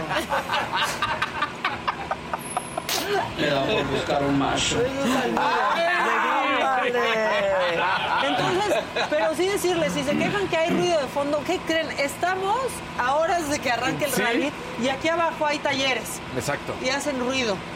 Entonces, bueno, Entonces ya con eso. Maravilloso sin duda alguna. Una edición La más. mejor fecha. Y el Vamos a mejor. venir en la noche. Vamos a 8 de venir la noche, noche, es la inauguración. concierto, Vamos va a a estar por todo. aquí. Concierto arrancada en Guanajuato Eh, capital. Todo Yo creo que te referías al nudo gordiano. Al- gordiano. No, así le- no es. Es- Ellos van a saber. Así la gente que conoce. ¿Está a gordiano el nudo? Está gordiano el nudo. No, él es muy delgado. Él es muy delgado. Bueno. Pero besos al nudo. Muy bien, al antes de que nos cuentes de Justin Bieber, preséntenme a las señoras Pásele, por favor. dueñas de Brantano, que yo algo tengo. Brantano y no me Y yo he acuerdo. visto cosas Brantano. Hola. Mira nomás. Mira nomás. Mira nomás. Yo, te, te admiro mucho. Estoy temblando de emoción. Te admiro No, muchísimo. no tiembles, no tiembles, por favor. Me da mucha emoción. Es mucha, mucha, mucha. gracias. La verdad, la verdad, o sea, las admiro muchísimo. está muy regalo especial. Fui a la tienda a, comprar, a traérmela. Llegué a la casa y mi marido me puso una madriza. ¿Cómo es posible? Adela super fan. O sea, fashion. fashion. Dale otra cosa y te hicieron la bolsa especial para ti. Ay, no. sí, no, la verdad que Muchas estaba gracias. muy... y Yo súper emocionada de conocerlos y... Pero es que lloro, entiendo, no voy a llorar, pero... Está increíble. Y la hija, la de las Ah, ella es la bolsas. de las bolsas. El de los tenis es otro de... Ay, no me tiene el vaso. Otro de mis hijos. Sí, Lo que pasa es que mi mamá es muy, muy fan de ustedes. Muchas gracias. Está Sí, de veras, de alegría. veras. Está suscrita a su canal y le dice a todas las amigas y luego les Tú pasan muy los bien. Mara, yo, tú yo, muy claro. bien. Y luego dice, Raúl, es que ya a veces está buscando patrocinadores, está buscando no sé qué. Y vamos, o sea, mi mamá siempre quiere contribuir Sí, con ustedes. patrocina. Claro que mi papá le dice, hay que darles algo muy especial porque Adela es super fashion, siempre está muy bien vestida. Yo Ay. siempre le veo los zapatos porque cuando estás en el, en el estudio te ve los zapatos. Sí, claro. Entonces aquí unos zapatos muy padres. Entonces te trajimos unos hechos solo para ti, que no Wow. están en la tienda. También te hicimos unas rosas, unas doradas. Tenis, no. Sí. Vaya por toda la merca. y quería especial para ustedes. No, Aparte se me está cuenta que hay, mucha, hay, mucha, hay mucho staff, entonces to- se llevan todo y les queda para unos, para otros, para los que quieran. Están La verdad, sí. increíbles, lo Sí. agradecemos. Tu chamarra está divina. Muchas gracias. Es que yo he visto Brantano por todas Ya, partes. Valentano tiene ya 20 años, sí. La Sí. fábrica de Raúl tiene 40, y casi 42 años ya, pero las tiendas tienen ya 20 años, la verdad. Ok. ¿sí? O sea, y la hay en la Ciudad de México. Sí, hay Sí. cuatro tiendas en la Ciudad de México. Sí. exacto. No, y, y sí hay, y vamos creciendo poco a poco, pero mi mamá estaba emocionadísima de conocerte. y Qué bueno decía, que vinieron. Quiero No, se burlaron muy de mí, padres. se burlaron de mí todos anoche. Mamá, no creo que te reciba, mamá, es imposible. ¿Cómo O sea, que no? Pues sí. no venía preparada. No, bárbara. Y el backpack está increíble. Este avión. Está más padre que el que traigo. Está padrísimo. A lo mejor en que no se pueden llevar las cosas, se las mandamos. Pero mi mamá, la verdad, estaba muy emocionada No, de venir. qué bueno Es que que viniste. tenis. ¿Cuál es tu nombre? Alejandro Flores de Gallardo. Ale, Alejandro. todo el mundo me dice Ale, Ale, Ale. Ale. Sí, porque se escribe con X, pero nadie me dice Dijiste que Alexandra. es Alexandra. Alexandra, sí, así Con X, con sí. X. Pero soy Ale, soy Ale para... o Ve sea, qué padre. Digo que Creo que ese eres tú. Sí. Ah, sí, mira, ahí están las tuyas. Te hicimos también esto. ¡Wow! Está La verdad increíble. es que sí. Mamá creyó, cre- o sea, conocer los estilos de cada uno. Los Y sí conoces les-. Ve lo que me hicieron. No. Las voy a usar. Están Están increíbles, mamá. Además ayer, dicen que ayer en la noche, si le pongan más café, todos nos quedamos hasta Era las 10 de la noche. Y, y yo, le, yo decía, mamá, es que. Pero o yo sea, nunca no- pensé, no o no sea, yo no si la tienda por los zapatos para traerlos. Yo nunca pensé cuando llegué a la casa, Raúl, mi marido, es, o sea, la verdad, ama sus zapatos, o sea, son, son sus hijitos. Pues Más que claro. sus hijos, yo creo, ¿verdad? No, pero la verdad es que, es que sí le dijo, le dijo, se quedan todos. ¡Wow! Hay, negros también, ahí también hay negros. Todos, son seis, todos Son seis. todos son seis. Los. Y creo que vamos a más ganón porque muchas muestras son del siete. Sí, eso yo ya sabía que a ti te iban a encantar. Están increíbles esos. Y Pues, ve esto. Niñas, están increíbles ustedes, de No, verdad. muchísimas gracias. O sea que todos se pusieron a chambear. Ayer casi me quería matar porque, o sea, yo nomás se me ocurrió decir que les mandaban los. Están increíbles, No, Iván, mamacita. va a ser el más feliz. Iván vive en México, vive en Polanco, entonces va a ser el más feliz de que te los dio puestos, ¿eh? Ah, Iván me que Iván es Gallardo dijo. hijo. Ajá, Él los él- diseña. Él los diseña. A él los diseñan los De hecho, esos no los quiere dejar en la tienda porque según él son muy exclusivos. Pues sí, ya digo que siempre sí iba a Que querer. siempre sí le va a querer que Y le trajimos unas porque como la horma no le quedaba muy bien, le trajimos Exacto. algunas Ocho y para... Ah, ocho y muy medio, bien, perdón. sí. No, O sea, se puso especial. Esas botitas. Esas botas con onda tienes que traer. Voy a ponérmelas ahorita, ahorita. Qué bueno que llegaron a la vida de Niñas, gracias. No, muchísimas gracias Ya las vamos a adoptar, ¿eh? Mira, cuando Claro. aquí a León ya saben. Díganle al sí. marido que ya los Ya, vamos Raúl, a Raúl, adoptar. que venga, y Iván y, Raúl, mi hijo, todos bien contentos. ¿eh? Muchas gracias. Y lo que si necesitan- andamos buscando patrocinio. Siempre. A ver, ¿puedo ver ese backpack? Claro, y lo que necesiten de verdad, Ve, está increíble. En México, hay cuatro tiendas. Hay cuatro tiendas en cuatro México. tiendas en México, así que lo que quieran, que no les los pueden llevar. Ya vi que hay mucho staff, se van a quedar con todo y la que le queda a cada quien. porque- Harto staff, harto Sí, sí, staff. El, el otro par, este, fa- ah, gracias. Gracias. Están increíbles. Ahí está, mira. ¿Sí te quedaron? Ah, Ve. Yo creo que sí, no sé.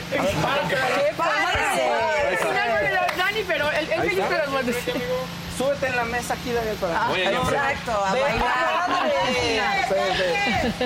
Eso. Miren, yo, yo me pondría, pero tengo que No, no, no, no, yo Eso, ¿eh? No, hombre, no, no, no, no, está Sí, perfecto. Las rosas no tienen No, no madre. tienen más, pero las doradas. hicimos para la De nada, de por nada. supuesto, pero mi papá quería Muchas gracias, Sí, de veras lo gracias, agradecemos todos muchísimo. ustedes, Qué ¿eh? lindos que nos ven, No. qué lindos que Sí.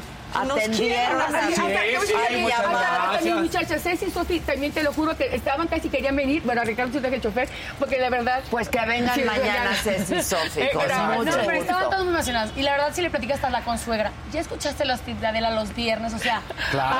Viernes, todo le platica a todas sus amigas. Tengo dos divorciadas y dos viudas, entonces las tenemos que ayudar un poquito a las Hay que ayudarnos, hay que Los ayudarnos. Eso, saca del hoyo. Sí. Ay, ay, si nos buscan un novio, nos van a ayudar muchísimo Ah, bueno. también. Claro que Muchas sí. gracias, Muchísimas felicidades. Muchísimas Pues gracias. Tú con las bolsas, Sí. tu padre con los zapatos, el hijo con los... Los- Él trabaja las, las tiendas, Raúl, y va en los tenis. Y van Y los uno se tres. fue al cielo. Pero bueno, pero No, todos aquí 23 con la años. familia. No. Pero ya, que tiene 12 años que se fue. Pero también, o sea, Pachi iba, a- iba a ser arquitecto. Pero, Estaba o sea, porque enfermo. siempre, tiene- siempre son cuatro hijos, o sea, no se puede dejar que Pues tenga sí, son cuatro. pues sí. Estaba enfermo. Chocó. Desgraciadamente. Ya, ya. Bueno, nueve meses, ma, pero ya, ya, todo ya, ya. contento. Sí, felices. Bueno, sí, pero con Bueno. Ella sí fue la que me sacó, porque ciertamente para mí fue horrible. Y entonces llegó un momento que me dijo, mamá, te quedamos tres, o sea, no nomás el que se fue, entonces tienes que volver a vivir. Me costó mucho eso. Pero ahí tengo, mira, mi, Claro, mi como siempre claro, le digo. Mi claro. Y le cumplo sus sueños. Ella quería venir a verte y la traje. Tú muy bien. Sí, ¿Cuántos años tienes? 31. 31. Tiene Estás niños. casada, tienes Sí. hijos. Casada, tengo dos chiquitos y mi papá ahorita me trae en entrenamiento para tomar la sucesión. Entonces es a cinco años y me ha ido. Succession. Y y igual, son tres hombres Su y pequeñín de 5 Tres años va a y estar en el estadio porque hoy hay partido de León. Ah, claro. Si quieren, si tenemos pases para, si tenemos el palco, si quieren también para el partido de León vamos a León, vamos a a ratito o sea, adoptada. Oye, ¿me pasas tu teléfono Sí, ya? rapidísimo y, y mi perdón. papá le dice, por favor, no hables rápido, porque habla muy rápido. Entonces, Pero además está nerviosísima. Nerviosísima. Por favor, Desde que llegó a besarlo, temblaba. Le decía, mamá, no tiembles. Ay, no, es mucha emoción, Ya pero nos muchas están gracias. diciendo aquí, Paulina Hernández, quiero comprar Brantano. ¿Dónde? Digan la red social. Es brantano.com.mx, pero hay tiendas, eh, la shop online nosotros la manejamos, entonces lo que quiera se lo mandamos, y si no por Instagram, también brantano.com.mx. Esa chamarra es Brantano. No. Pues sí le, hice- sí le sacamos copia a Brantano, pero la original no viene inspirada de, de All Saints. Ah, ok. Pero sí la sacamos para Brantano. Ah, Sí. qué bien. Muy bien, Muy bien. Se dice sí. contacto. A ver, otra vez. Es que ¿Este es de Brantano? Ella dijo, no. Yo no sé decir mentiras, me trago, cuando empiezo a decir mentiras, empiezo a tartamudear. Pero, pero es una Pero si Brantano. la saqué Brantano, la bolsa también es inspiración a lo mejor Carolina Herrera, pero ya dice Claro, Brantano. la hace La tuya, Brantano. la tuya de flecos es inspiración Carolina Herrera, pero Claro, pero no Pero es importa, Brantano. es Brantano. Esta Es está hermosa. padrísima. Sí, está y el increíble la backpack ¿eh? está increíble. Ay, y ese sí, mucha, gente. Parece Y es. Al, al mundial, Dije, la puesto azul tres no y no le voy a porque se me perdió. Y le dice, rosa. ah, dije, muchachos, que traigo. Ese era mi marido. Esa, sí, esa es Claro que sí, claro que sí, claro que sí. Susan, Cámbiensela. me Ah, cambias de backpack. Justo ya quería deshacerse ayer. es esa, dije, sí. aquí esta ya Y es me que sabes que aburrió. tenemos un azul con rosa. Si quieres te traigo el azul con rosa. Yo verde. Verde. ¿Qué dijimos? Yo Verde. también soy verde. Yo verde, verde, all Son the los way. colores favoritos siempre. Esa, esa Está increíble. Y la podemos meter al A la al carrión. carrión. Sí, sí. No, Felicidades. Y Muchísimas gracias, gracias. Te voy a dar un abrazo. Ay, sí, yo también. Tómale la foto de una vez. A ti, a ti, a ti, a ti, no estés nerviosa porque está padrísimo conocerla. De verdad, de gracias, verdad. Muchas gracias. Gracias. La máxima gracias. No puedo muy bien, hiciste muy bien. Y. Gracias, sí, gracias. Gracias. Me encanta verlas juntas. Yo así me llevo con mi hija, Ah, trabaja conmigo. Ah, no es normal su relación. No pueden ser amigas, a mí Sí se también puede, me dicen lo mismo, pero sí se puede. Gracias. Claro que se Amigas, puede. No se vayan. No, aquí estamos, sí, Pues claro. Gracias, Muchas gracias. Corazón. contrario, gracias, gracias. Máximo. Gracias, gracias, gracias. Ahorita nos vemos. ¿Se me cayeron? Es que me dijeron, no te pares porque se cae el micro. Y yo me paré porque cayó no agradecer ¿Cómo no? ¿Cómo no pararse? ¡Qué un gesto así. O sea, ese Tan es un gran gesto. Esas ya las Me quiero copiar. Me encantaron. Pero lo que está muy cabrón. Pero no las la venden neta, porque son especiales para ti. Pero les decimos. Pero estas les también las hicieron especiales para ti. No, esas están. Las Mañana hicieron me las voy a ayer. poner. Ayer. Me las voy a poner mañana. Eso sí estas. está cañón, ¿no? ¿Qué Yo sí no traigo? ya no me acuerdo. hace, pero- Ah, no, mañana me voy a poner estas porque Es- traigo yo les dije, y estas le van a encantar. Sí, o estas o Sí. estas me voy a poner mañana. Están O sea, que te digan así increíbles. de rápido. No tengo la menor idea cómo se hacen los zapatos, ¿no? Porque te digan, para mañana necesito unos zapatos. Sí, Qué sí, no, qué lindura, qué lindura. Están Increíbles. Sí. No, y los tenis. Quitamos el tianguis. Quitamos el tianguis. Está bien, Quitamos está el Y esos tianguis. tenis me encantaron No, y los negros Sí, están, están- increíbles. Tú los blancos están Ven, increíbles. están padrísimos, padrísimos. Increíbles. Anda uno luego ahí gastando unos dinerales. Así como así nomás.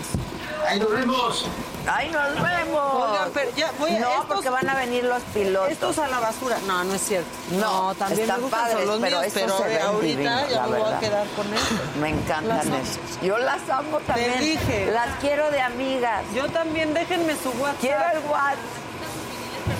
Y no le Bueno. queremos a nadie de amiga. A nadie. Ay, a gracias. nadie. Gracias. Oye, pero este. no se van ¿Dónde se fue ¿no? el Fausto? Ok.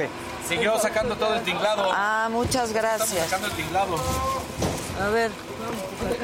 Ve, hoy me combina súper No, esa yo le dije, le va a encantar. Me va a encantar. Tú querías tu chamarra, diles. Sí, fíjate. Bueno, aquí Fausto. Sí, vas Fausto. Venga. Que venga Fausto. Así, sin cortinilla. Pau.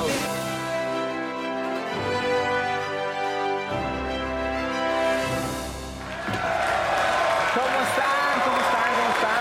Oigan, fíjense que Justin Bieber la puso un videíto a sus fans para que vieran que va mejorando. Y estuvo gracioso, la verdad, porque no era cualquier cosa, que tiene el síndrome Ramsey-Hunt, que le paralizó la mitad de la cara, es un virus, entonces él tuvo que dejar todos los conciertos este año, pero ya subió una imagen y vean, miren, ahí va, está moviendo los ojitos, que es parte de la parálisis, ahí va. ¿Cuál es el lado Y espera, afectado? el lado izquierdo. Y va a tratar de ahí va. cerrar. y- ¿Eh? Ahí va, ahí va, esperen un segundo, un segundo, un segundo. Venga, Justin, no me... Venga, venga, venga. Tú puedes. Eso. Ya sonrió, ay, ahí muy va. bien. Ah, ya Ah, mira, Se no va recuperando. Ya casi no se le nota, ¿no? No, pues ahí en este video se ve que va bastante bien, ¿no? Eh, rápido, puedo... este, vamos ya a nuestra... ¿Puedo dar algo muy breve, rápido? Sí. salió ayer en la noche, estuvo un poco complicado, está fuerte. La cantante y actriz Melissa Galindo lanzó ayer un video en la noche donde está acusando a Kalimba de este, una agresión sexual que ocurrió Ay, hace un par de Melissa años. Galindo. Esa chava Sí, de... sí, sí. Que, eh, que ocurrió hace un par de años. Resulta que eh, Kalimba vio su trabajo, le dijo, vente conmigo, la invita a hacer unos shows con él, le dice, voy a producir tu disco, ¿no? Este, hay por ahí un contrato. Y, y viene el abuso. ¿Podemos escuchar un, un poquito?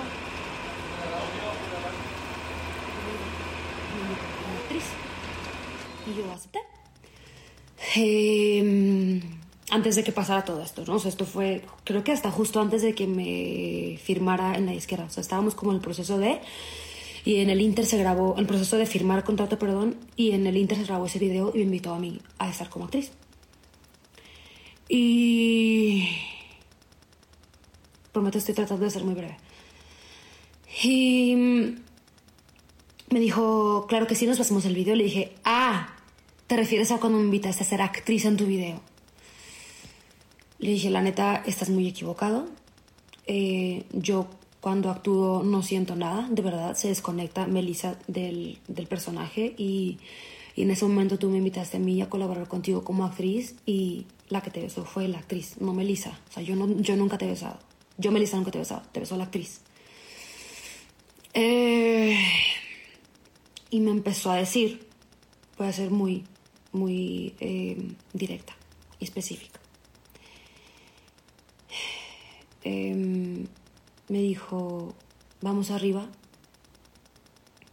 a una acogidita, rápido, nadie se va a enterar. Y me dijo, soy negro, ¿cómo te gusta? Este comentario lo hizo por... Bueno, X. Em, entonces le dije, estás bromeando, ¿verdad? Dijo, Una cogillita, rápido. Es en serio. O sea, dime por favor que estás bromeando. Nadie se va a enterar, me dijo. Eh, pedí mi Uber. Me bajé. Sé que la abusó. Mira, ah, resulta que hay, hay tres momentos ahí clave en lo que ella está diciendo, ¿no? O sea, el primer momento es que ella se va hacer un show con él porque la invita a trabajar, no van a tener los planes de hacer, él le va, la- este, hay un contrato para hacer un disco, él la va a producir, eh, trabaja con él. Y después de una presentación se van en el coche y él eh, le, le toca su parte privada así con la mano como vea, ¿no? Entonces ella se saca de onda y dice, a ver, no voy a decir nada, a lo mejor fue un error, lo que uno piensa, ¿no? O sea, no te lo puedes creer. Fue un error, viene con su gente, no puedo decir ahorita nada, porque a lo mejor pues me meto en problemas, a lo mejor no es lo que estoy pensando, ¿no? Ya, se acabó. Tiempo después, este, se despierta ella con llamadas perdidas de, de- de él, de Kalima y de la manager, que además compartían la manager. Ella dice, la manager de él, la mía, que somos amigas, yo pensé eso, comenta ella. Pero res- resulta que después de que ve las llamadas perdidas, le cae como Kalimba y algunos del staff, hasta el gorro queriendo la fiesta. Ella dice, no, no, no, vamos a tu casa, no sé, se consigue que se vayan a casa de él y en el coche de nuevo, otra vez, este, la, la agarra así del, del hombrito, tocamiento en, en el seno, luego piernita, tocamiento en parte privada. Y ella ya muy nerviosa dice, ¿qué voy a hacer? Vengo con su gente, ¿cómo Pues, voy a hacer? ¿cómo que qué voy a O sea, hacer? dice, Decide. me, me puse así como para, o sea, como en posición de protección, ¿no? Y él mientras le decía, no, es que mira, ya conseguimos que este, quien apoye el disco, ya tenemos el patrocinador, el dinero. Y, Entonces ella saca- déjame tocarte. pues, que y todavía el tercer momento, o sea, en, ese- en esa misma noche, bueno, en ese mismo lapso de tiempo, llegan a la casa de él, este, está todo el mundo, ella se sienta en, en una silla, él se sienta sobre ella, no la deja pararse, le, la silla es una silla tipo Acapulco, es lo que comenta ella, y entonces le empieza a, o sea, le dice, ay, sí, tu traserote, y como que le agarra la, la pompa ahí en la silla. Ella se va, en algún momento consigue decir, ¿saben qué? Ya me voy. Y el momento que vimos en el video es cuando ella se está yendo, que le dice, oye, qué rico nos besamos. Ella, ¿qué? ¿De qué hablas? Yo no me he besado contigo. Sí, sí nos besamos. Bueno, ah, ya, le dices, en un video donde me contrataste como actriz. O sea, en un video que estuve contigo, fue una actuación, yo me desconecto emocionalmente de esto. Y él le dice, no, pero nos besamos, vamos a subir aquí a un rapidín. Y ella, no, espérate, estás confundidísimo de todo, ¿no? Pues ya este, se logra zafar y al día siguiente lo que comenta ella, consigue un abogado para poder zafar del contrato, eh, eh, etcétera. Lo que todo el mundo podrá empezar a decir, ¿por qué no denuncia y todo? Pero ¿cómo demuestra? O sea, ustedes saben cómo es esta cosa de, de, de las agresiones sexuales. Es él dijo, ella dijo. ¿Cómo va a demostrar el tocamiento? O sea, es un predicamento también para ella, que le está costando trabajo comentar esta situación. En el video se ve muy afectada, le cuesta trabajo hablar. Es un video que dura 27 minutos. Y bueno, pues ahí esto lo expone ayer en la noche. Y ya hacer vi una dos. reacción, a ver qué onda, ¿no? ¿Y nadie ha dicho nada? Pues hasta ahorita, hasta ahorita no. Este, vamos a ver cómo se mueve. Va, se va a empezar a mover en el largo del día. Vamos a Pues ver sí, qué ocurre. va a tener ¿no? que salir Kalimba a decir algo, ¿no? Qué terrible, porque qué va te- de nuevo. Es Sí, eso, es que a ya, ya había tenido en porque no le están 2010 había tenido- diciendo un chisme, 2010 es había tenido un acusación. tema por ahí él. De, ¿Se acuerdan? Sí, claro. ¿En salió Playa del libre. Carmen? Playa del Claro, Carmen, Sí. Cuando que lo persiguió durante mucho tiempo eso a Kalimba.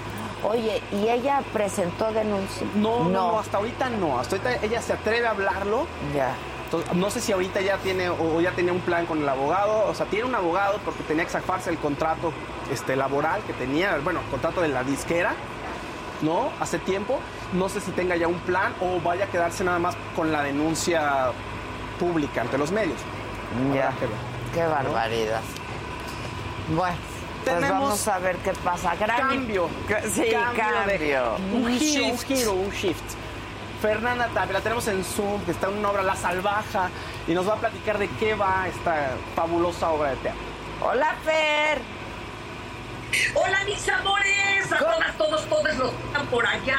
Acá estamos. Maca, Fausto, Godani y Hola, la aquí Fer. una servidora. ¿Cómo estás, Fer? ¿Qué onda, Fer? Pues esta viene a ser la revancha de todo lo que acaba de decir el compañero, que es un tema bien mortificante y que te, te pido que me invites otro día y que le entremos. Por a un supuesto. debate, ¿sabe? Con legistas, con legistas, hombres y mujeres. Claro. Porque sí es un tema, es un tema difícil, ¿eh? muy doloroso y muy difícil. Por supuesto. Pero yo los para que ahorita se, se vayan, se vuelen la cabeza y se vuelvan locos. Miren, cuatro años de la salvaja, que ya tuvo una temporada muy buena y todo el despapalle, pero viene la oportunidad para la salvaja de su teatro de la ciudad, oiga. ¡Qué bonito! ¡Wow! Viernes, 20, 30 horas. O sea, mañana. Este, ya, o sea, ya, ya. Y además déjenme contarles algo súper chido. Están los boletos, bueno, pues de regalo, ¿verdad? Yo, yo dije, se me van a vender como el Bunny o cómo se llama ese güey. Bad Bunny. Bad Bunny. Eh, pero oye, es que en, en jueves de 2 por 1 les viene saliendo como 65, 70 pesos. O sea, ya no me falta que les dé hasta el abono de transporte para que vayan a ver. digo, Sí, la este, verdad está que sí, ni el cine. Oye, ¿Cuánto? está en el Teatro de la Ciudad. ¿Cómo no hice la función el 18, que es la marcha, y me jalaba un camión entero pues, para meternos ahí? La verdad se van a reír mucho. Es el juicio de siglo. ¿Qué nos dura el juicio de García Luna, el juicio del Chapo? Nada, nada. ¿En este Es sí hay pruebas y todo? Eh, está cañón, está muy cañón. Aquí se lo y se lo sostengo. Este, es bonito porque fíjense ustedes que es el pirata más suelta del siglo XVI en Campeche. Hizo de todo. Asoló la región, robaba, mataba, violaba. Era una cosa de cómo defenderlo. El problema es que cuando empieza el juicio, pues ya ves que lo primero es que te preguntan tus generales y se van dando cuenta de un pequeño detalle. El pirata era vieja. No. Y una nimiedad, una nimiedad. Sí, como dijera doña Niurka, ahí les cuento mi verdad, mi verdad, porque me criaron como niño desde chiquito y bueno, no paran de reír. Habrá hasta lagrimita, pero Ya me lo imagino contigo ahí la salvaja, wow. Sí, tienen que ir a reírse mucho.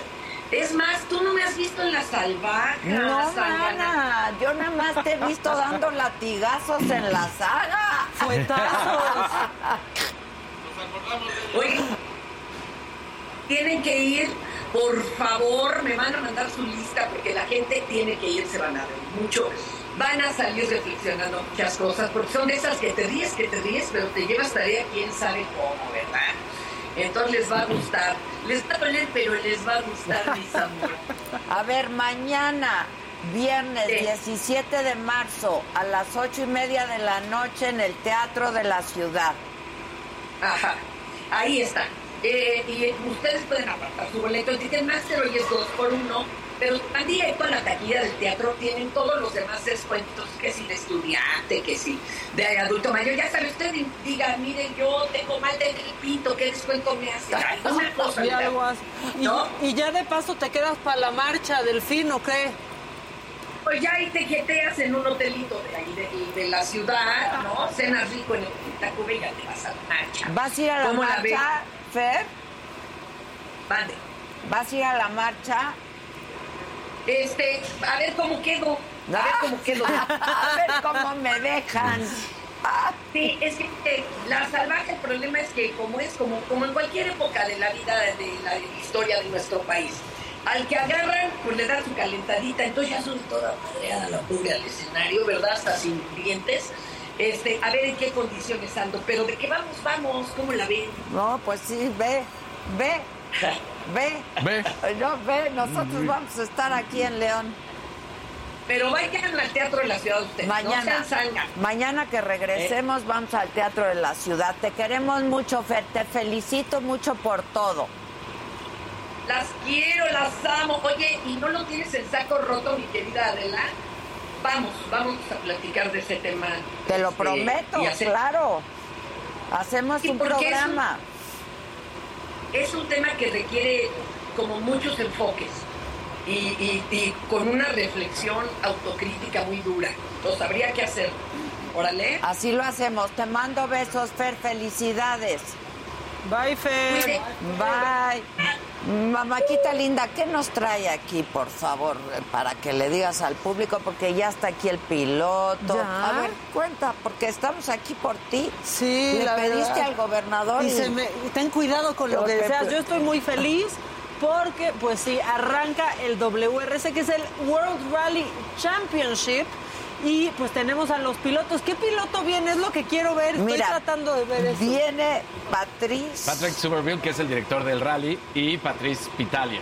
Spitalier. Spitalier, muy bien. No, nos Spitalier. trajeron. Pues, ahí está re guapo bien. el piloto. ¿Por qué son tan guapos los Patrick. pilotos? Y no lo has visto en Pues porque se mantienen en forma, ejercicio, porque... Hola, hola. ¿cómo Patrick y? Patrice. Patrick y Patrice. Patriz, sí. Hola. Patrick. ¿Cómo andas? Creo que nos intercambiamos ¿Cómo de Patrick? No me puedo parar porque el micrófono se cae, ya me regañaron. Para acá, ya te- Perdón, estamos en León. ¿Y por qué a mí no me saludas de beso y la chica? Sí, ¿cómo estás? ¿Estás bien tú? ¿Cómo estás? Todo bien. Hola, hola. Hola, hola. Patrick, Patrice, ¿cómo están? ¿Qué emoción ya empieza esta noche? Eh, ya empezamos desde hoy en la mañana, de Cuenta, hecho. pero la inauguración es en Es la hoy en la noche. sí. Cuéntanos. Eh, hoy en la mañana tenemos, ah, durante tres horas pueden hacer pruebas. Entonces tuvimos nuestra primera, nuestro primero, primer tramo cron- cronometrado que no cuenta para el, para el, para el, este, el- para el evento, pero sí cuenta para ellos porque ponen los autos a punto, este, se dan un poco cuenta de la temperatura, todo ese tipo de cosas y checan que todo está en orden para poder arrancar ya hoy en la noche.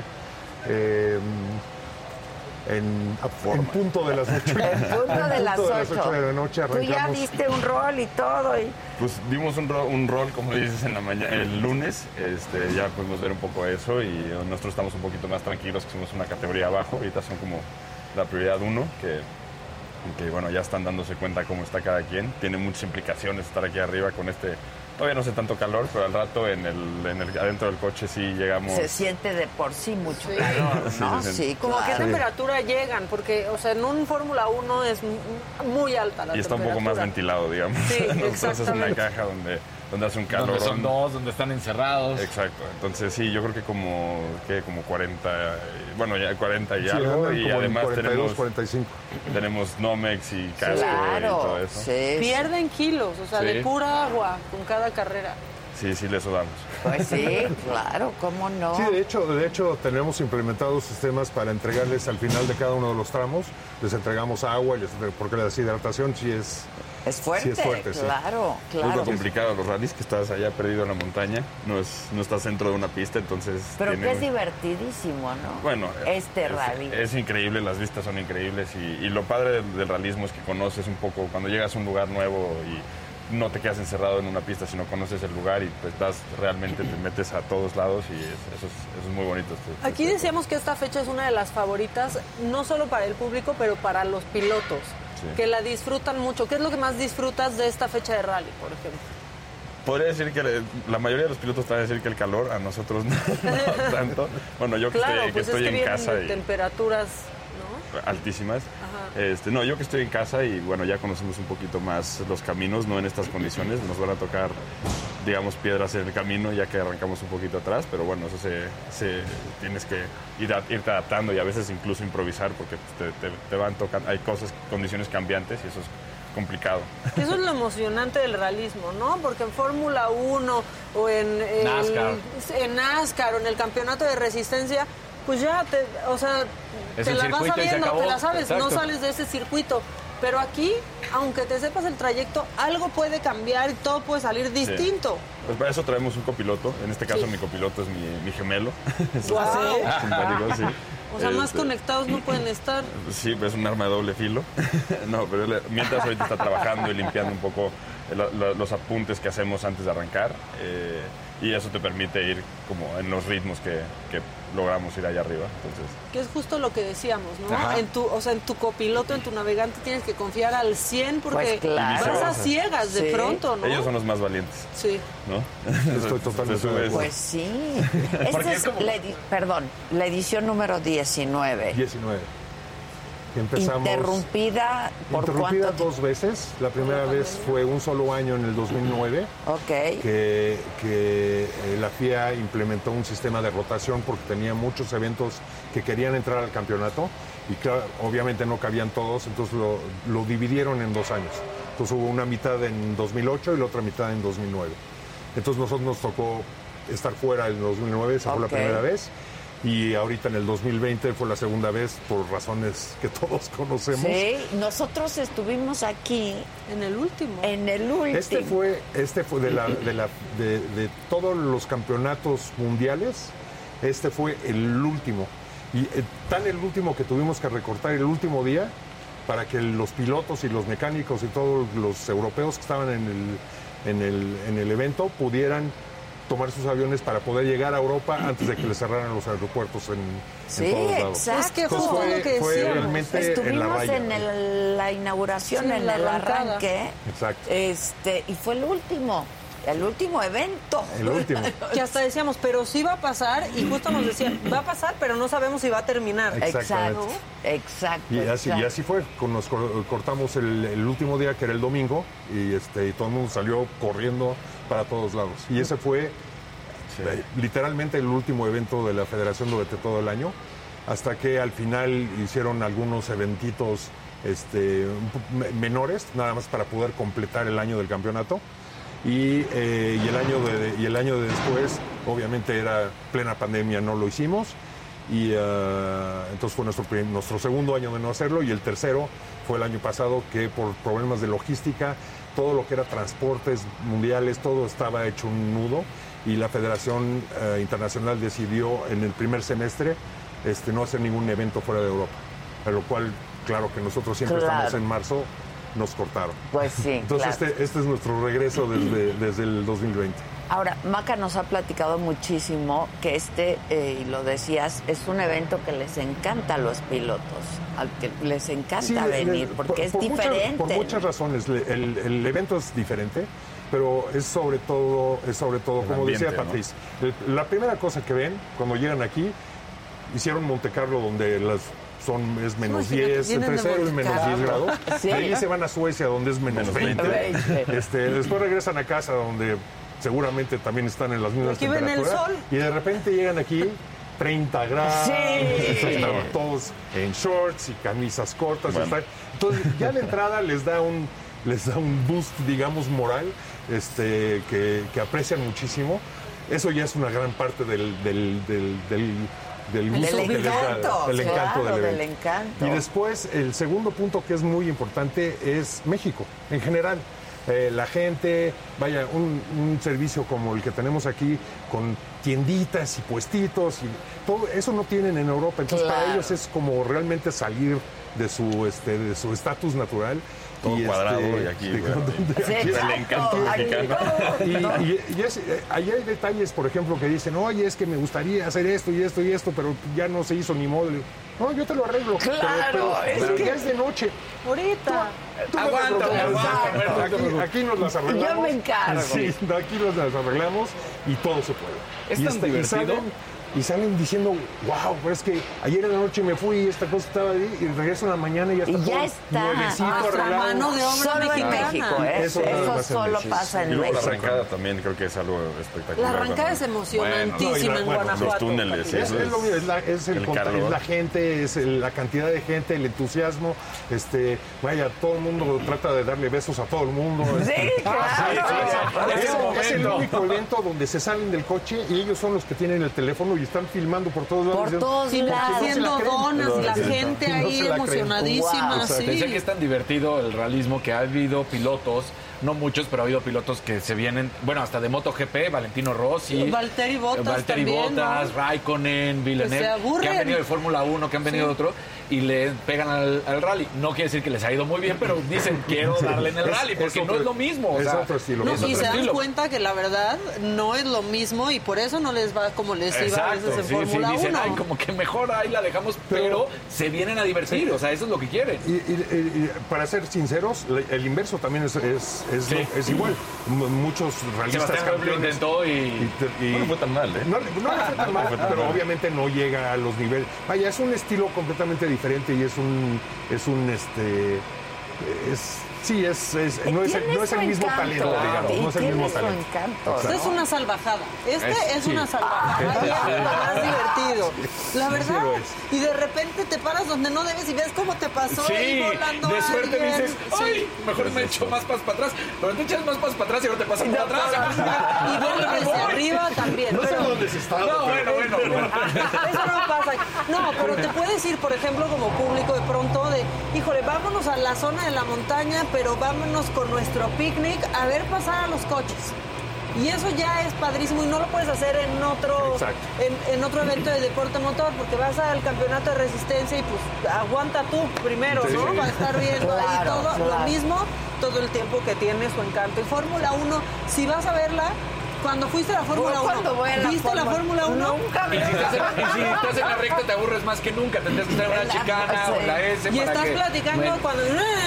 Y aquí puedes hacer toda la experiencia de, ah, vamos y nos sentamos por ahí con la familia y estás viendo un espectáculo Ah, qué pasar qué todo el le puede tiempo. voltear un coche enfrente, ¿Ah, sí? va a caer un coche Que no en queremos que lugar eso donde- pase. Sí, Esperemos que no No, no, pues, es que lo que decíamos hace rato, y, y creo que también es tu hermano, tu gemelo, lo acabas de decir. Pero me imagino que arriba del coche, y no lo digo en mal plan, pero deja de ser tu hermano, tu gemelo, o igual y es más importante el vínculo, porque es lo que decíamos, él tiene que saber perfectamente todo, y decías, es el más valiente, porque cuando tú vienes arriba del coche piensas que lo haces maravilloso, pero es como cuando vienes en la calle, ¿no? Tú vienes manejando y el de al lado está así como de, espérate, espérate, y es lo mismo, ¿no? Pisando el acelerador imaginario o el freno. Pero No, se pelean los hermanos. todavía más locos. Sí, ya porque- cada vez menos, ¿eh? Ya, ya es Los copilotos, sí. porque ellos son los que les vienen diciendo, písale, písale, aquí va rápido, aquí. Y ellos son los que normalmente les, les dan el ritmo. Ajá. Porque Son tu siempre, cerebro. vaya, este, Sí, ¿no? hay una, Sí, hay una, hay una Te van cohabitación. diciendo. eh. No, y te- si te ven nervioso, así también es importante que ellos te, Ah, te, sí, te te- caigan claro, bien, o si te ven muy burro, que acelerarle. Entonces, como ¿Tú que. de dónde eres?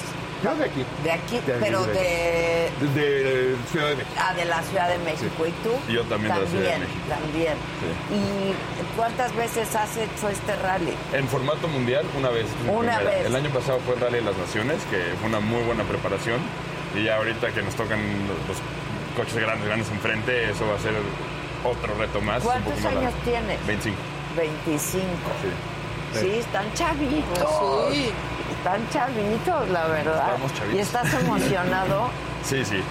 De repente sí empiezan un poco los nervios. Los nervios, Cuando, sí, cuando sí. arrancas en Guanajuato con, no sé, 80 mil personas, no sé cuánta gente hay, pero hay un mundo de gente. Si dices, ok, sí.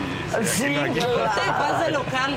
Sí. No te quiero presionar, pero juegas de local. Claro. ¿De Bueno. cuántos países vienen pilotos? eh?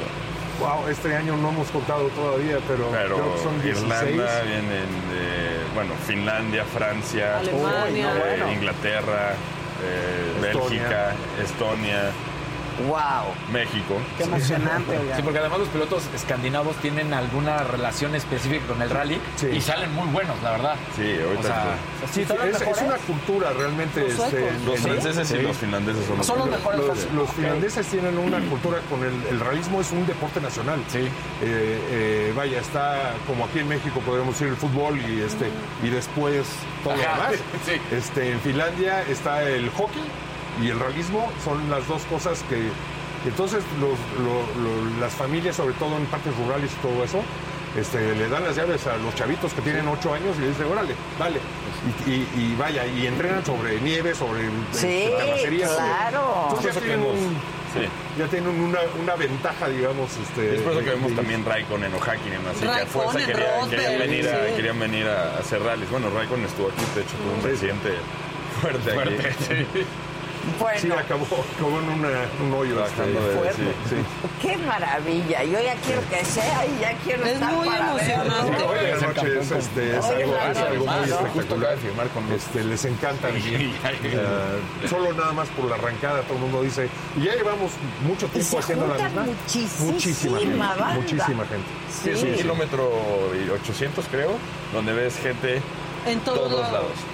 Vaya, y es, es así, porque lo, lo que vemos en, la- en el inicio, digamos, que es un pequeño tramo de un kilómetro, se ve muchísima gente, pero fuera de eso, Ahí. nada más el camino para ellos llegar a ese lugar y de ahí volverse a ir, son kilómetros de gente en las banquetas, así kilómetros y kilómetros, todo el mundo nada más para poderles saludar y gritar y tocar. Qué es- Sí, maravilla. cuando entras este, por los túneles de Guanajuato y ves eso, es sí es increíble. Sí, que ahí es increíble. Sí. Pues Y les da- y les da- felicidades. les da- a los pilotos les, sí, sí los conmueven. Te digo, se salen del coche con el teléfono No, prendido. me hace es- rockstar. Que mientras hacen donas, yo he visto a los el- navegantes el mundo- salidos por la El ventana. mundo al revés, ¿no? el mundo El al mundo al revés. El- Son ellos los que salen Sí, en sí. vez de que los tomen a ellos. Eso es algo padre del realismo, ¿no? Que estás muy cerca, es como más cerca de la gente, además de que, bueno, cuando estás en el cerro, pues la gente puede hacer un día de campo y sí es, hay como más contacto, ¿no? Digamos. No, y sienten hasta que pueden ayudar. O sea, ha habido escenas en donde hay como algo, algo que le pasa a un coche y ahí está la banda de casi, casi, ¿qué le arreglamos, exacto.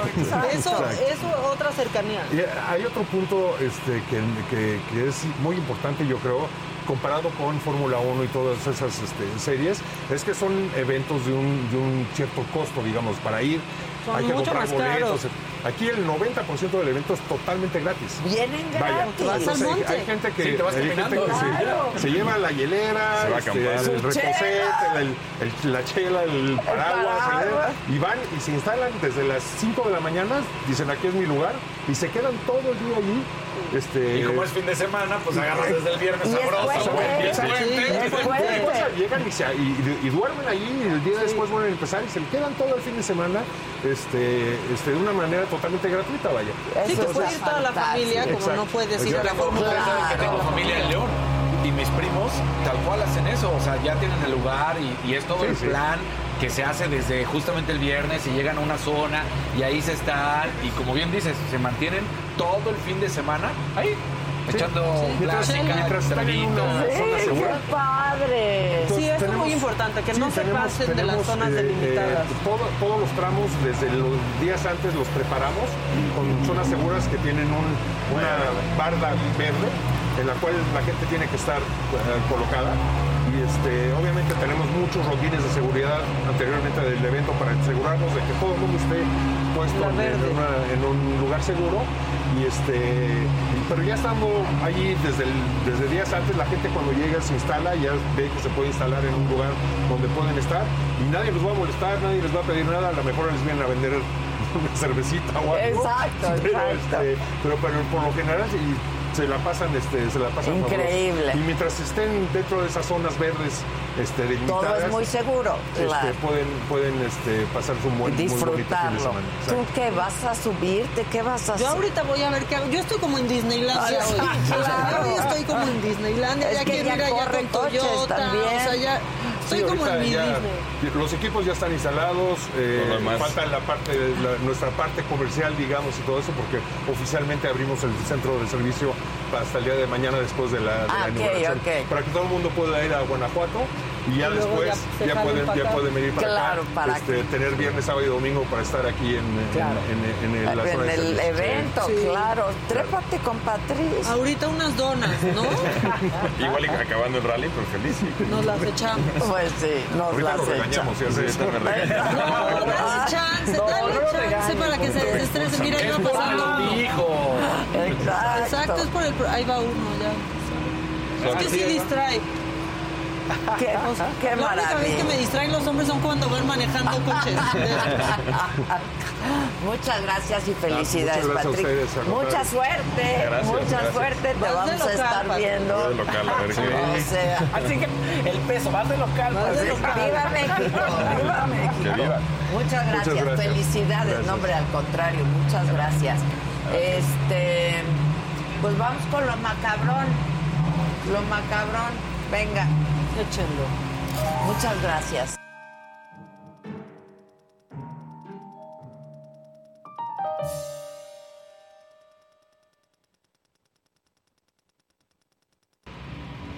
Pues tenemos muchas cosas macabronas, pero también como más vale calidad que cantidad. Pusieron aplauso. Aplauso. Me vieron pasarla muy mal en la mañana. Yo, yo me vieron, creo. me. Esos eran para Fausto.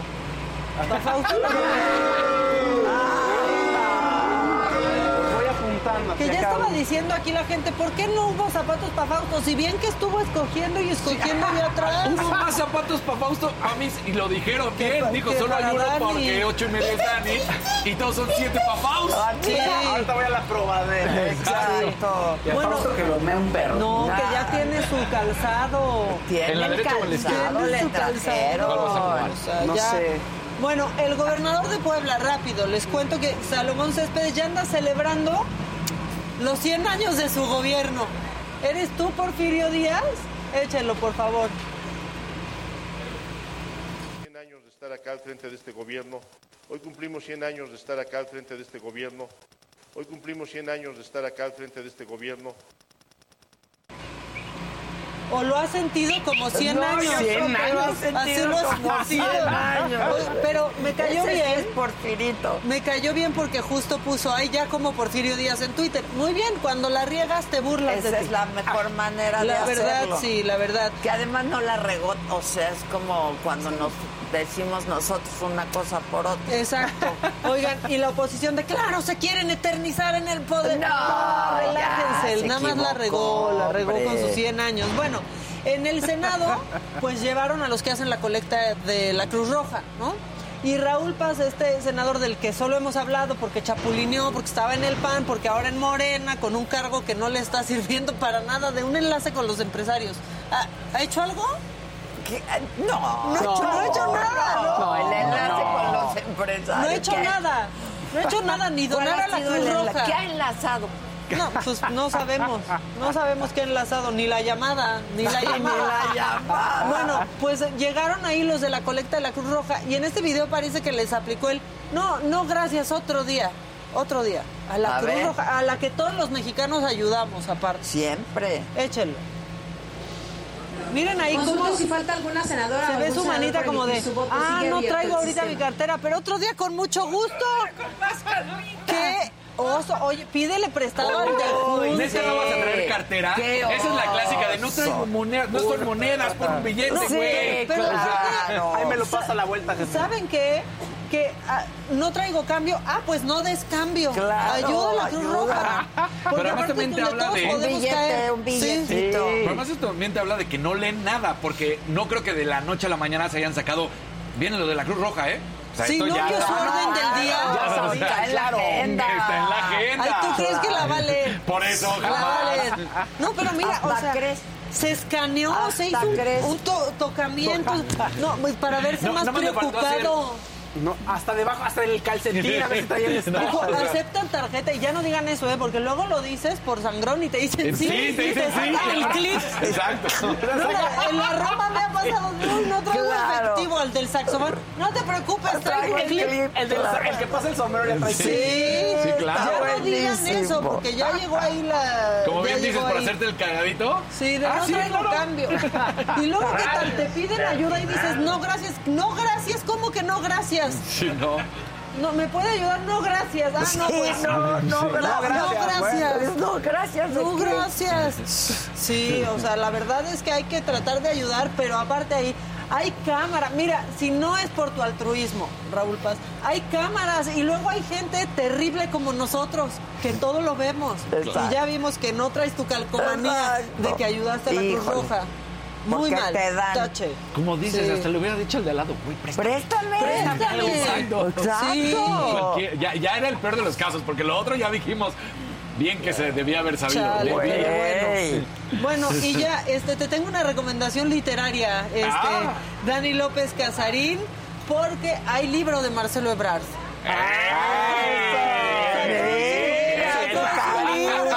Pero ¿Qué quieres ser? Sí.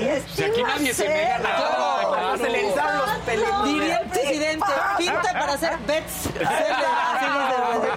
Pinta para ser es best- bestseller. Sí, también escucha podcasts. Bueno, aquí está este una ojeada al libro de Marcelo Ebrard. Échenlo. Miren, ahí está. Bien sonriente Marcelo. El camino de México. Salió muy Marcelo rosadito Ebrard. ahí en la portada. Y luego, no, su índice, ¿qué tal que en uno de los tomos tenemos las imágenes, verdad? Está la chispa adecuada. Uno, o sea, uno dice la chispa adecuada. Adecuada. Es una canción, Sí, eso. es una Por canción. favor, no más plagios. no más plagios. Y luego otro trae hasta un error de dedo, por ejemplo. Vamos con las imágenes. Miren, ahí está, la chispa adecuada. ¿Ya vieron? Sí. ¿No? O sea, ¿de, de quién es la chispa Los adecuada? héroes del De los silencio. héroes del silencio. Qué bueno que te tengo aquí. Y luego, el 4. Por favor, ¿puedes alcanzar a leer el 4? No es de- No, no Dice, ¿No es de los levantar enanitos? una ciudad con y para todos. De, de, de, de.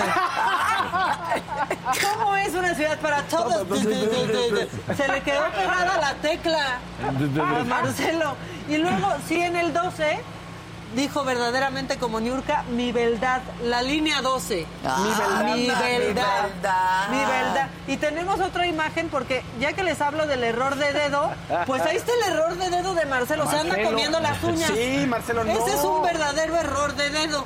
Siempre yo he Está horrible. siempre. Marcelo. Marcelo siempre se, se Sí. ha tenido Le vamos No, a poner Marcelo. ajo en las la uñas o chile. sí, ya ha tenido ese No, ya mal, no, Marcelo. Pero mal hábito. Me dio ansiedad Pero mira, ansiedad, que se la coma verdad. las uñas y siga resolviendo Exacto. problemas. Pero la mi beldad. Sí, Su- así. su Mi beldad. beldad. beldad. Y dos errores de dedo que detecté como el todos de, de, de. De, de, de, de. Y pues No es que lo defienda, es que siempre ha sido Marcelo, Sí. tiene esos... las vacunas.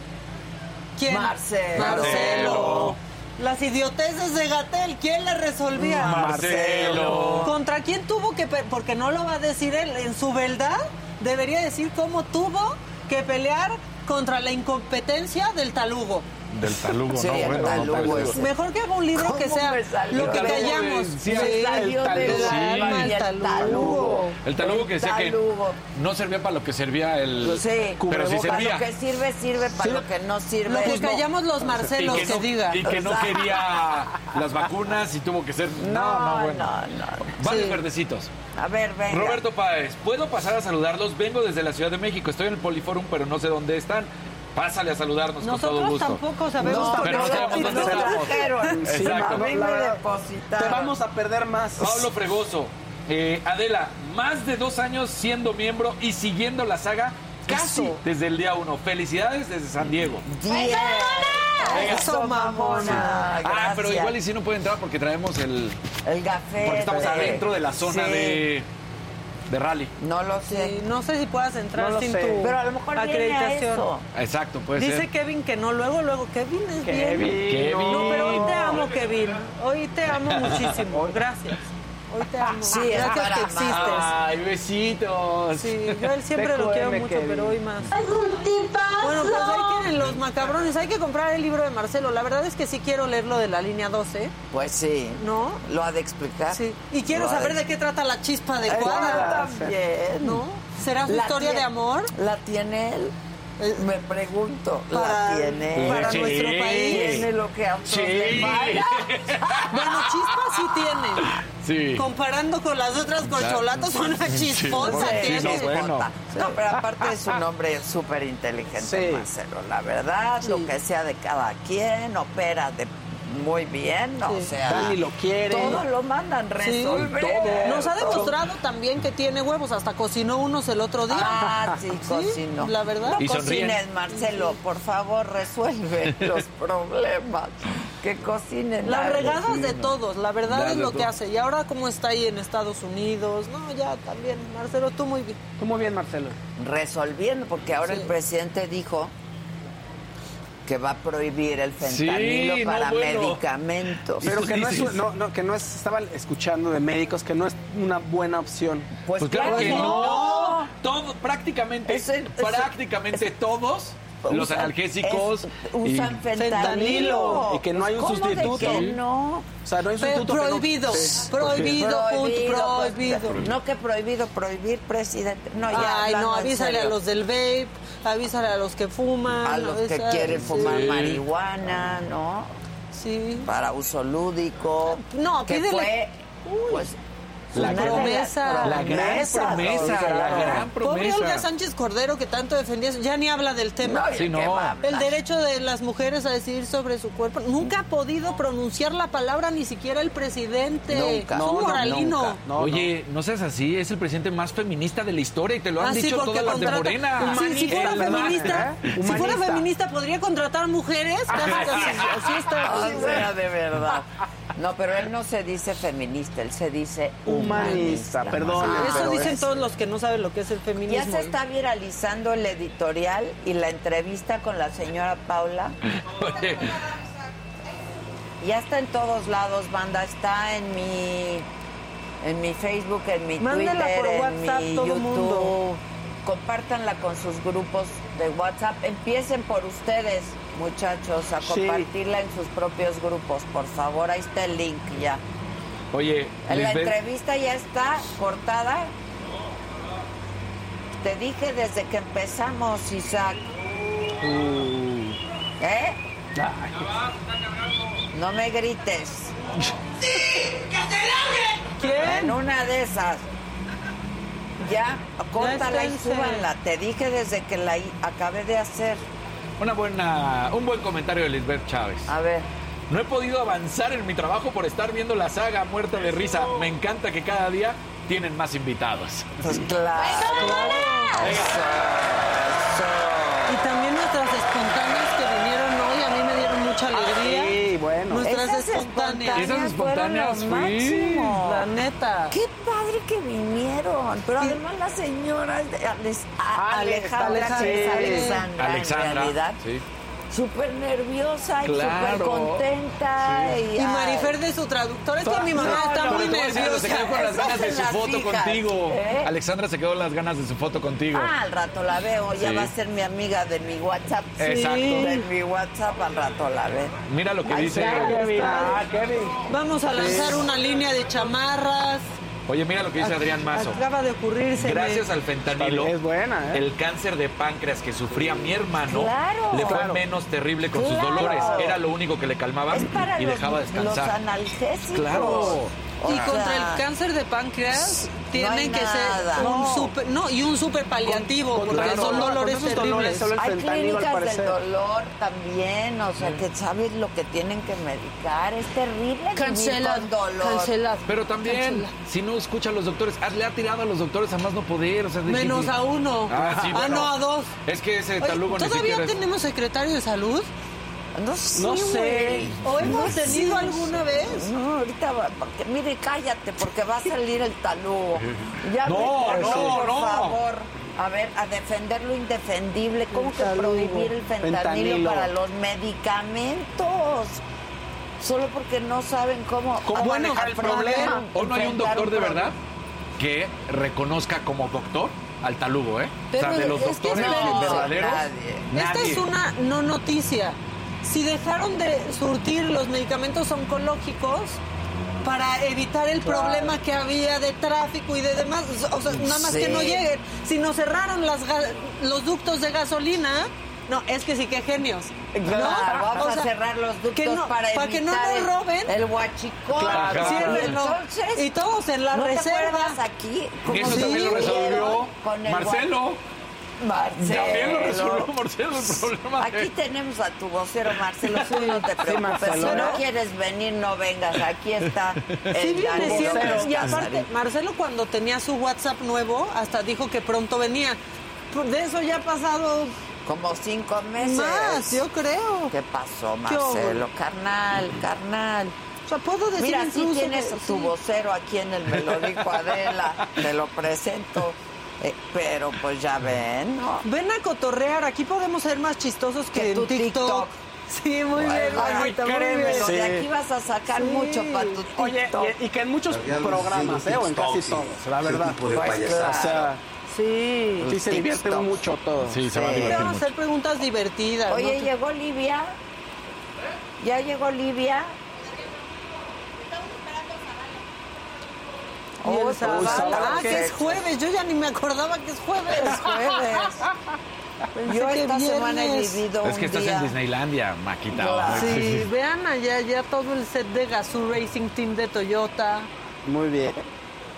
Oye, ¿qué dice la banda? Te sigo leyendo qué dice la banda. Ok, ya está el link de la entrevista. ¿Por qué se me fue el internet? Oiga. ¿Se los paso? Sí, por favor, por favor. Yo ya en Twitter ya la vi, ya empecé a, A ver, ahí te va Maca. Deberían ir al partido de León, dice Lula Quintana. Lulu Quintana, rato. sí, vamos vamos. al palco de nuestras amigas. Vivar Campos. Adela, tus botas me encantan. ¿De qué marca son? Miren muchachos, estas son de un diseñador alemán que se llama Marcel, híjole, Lele compa, Ahí te va, ahí te va. Von Marcel Berlin. on Berlin, exactamente. Marcel von Berlin. Eh, y pues nada, métanse en línea y ahí las, probablemente las ven. Y está todo en, en sale y donde dice sale que hace uno Uno entra. entra, entra. Entonces no sé si vendan en línea, pero métanse. Y la chamarra también es de él. Azucena ahora pregunta de qué marca son los lentes de ambas. Estos Gucci. son Loewe. Ok. Loewe. Gucci. ¿Cómo se me ven estos a mí? A ver. Muy Estos, bien. yo te había dicho que Yo bien, tengo pero unos de mi papá. tú me dijiste que mal. De Qué hace mal. También así de 40 Animal años que son muy parecidos. ¿En serio? A ver, toma una foto. No, Muy Animal Print bien, no, pero... te dije. A ver, toma de foto. A ver. Sí, cómo no.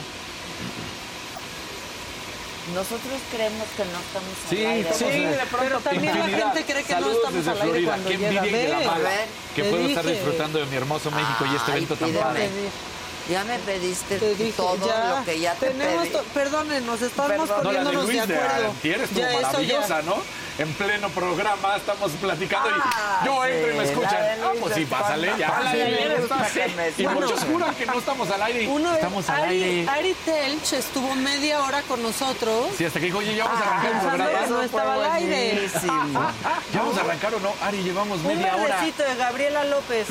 Marcelo dio una entrevista en Creativo con Roberto Martínez. Fue increíble. Ah, mira. ¿Quién?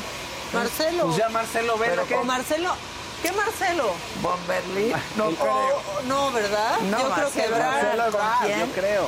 En Creativo con Roberto Martínez. sí. ¿Cuál es creativo? Roberto Martínez es- es- hace podcast y tiene, la verdad hace buenas entrevistas. Su podcast se llama Creativo, entonces invita a la gente y les pregunta, pues, cómo le haces, tal cual, sobre su proceso creativo. O sea, se centra en eso y, y le queda muy bien, ¿eh? Ah, ok. Su proceso creativo. Es podcast, sí.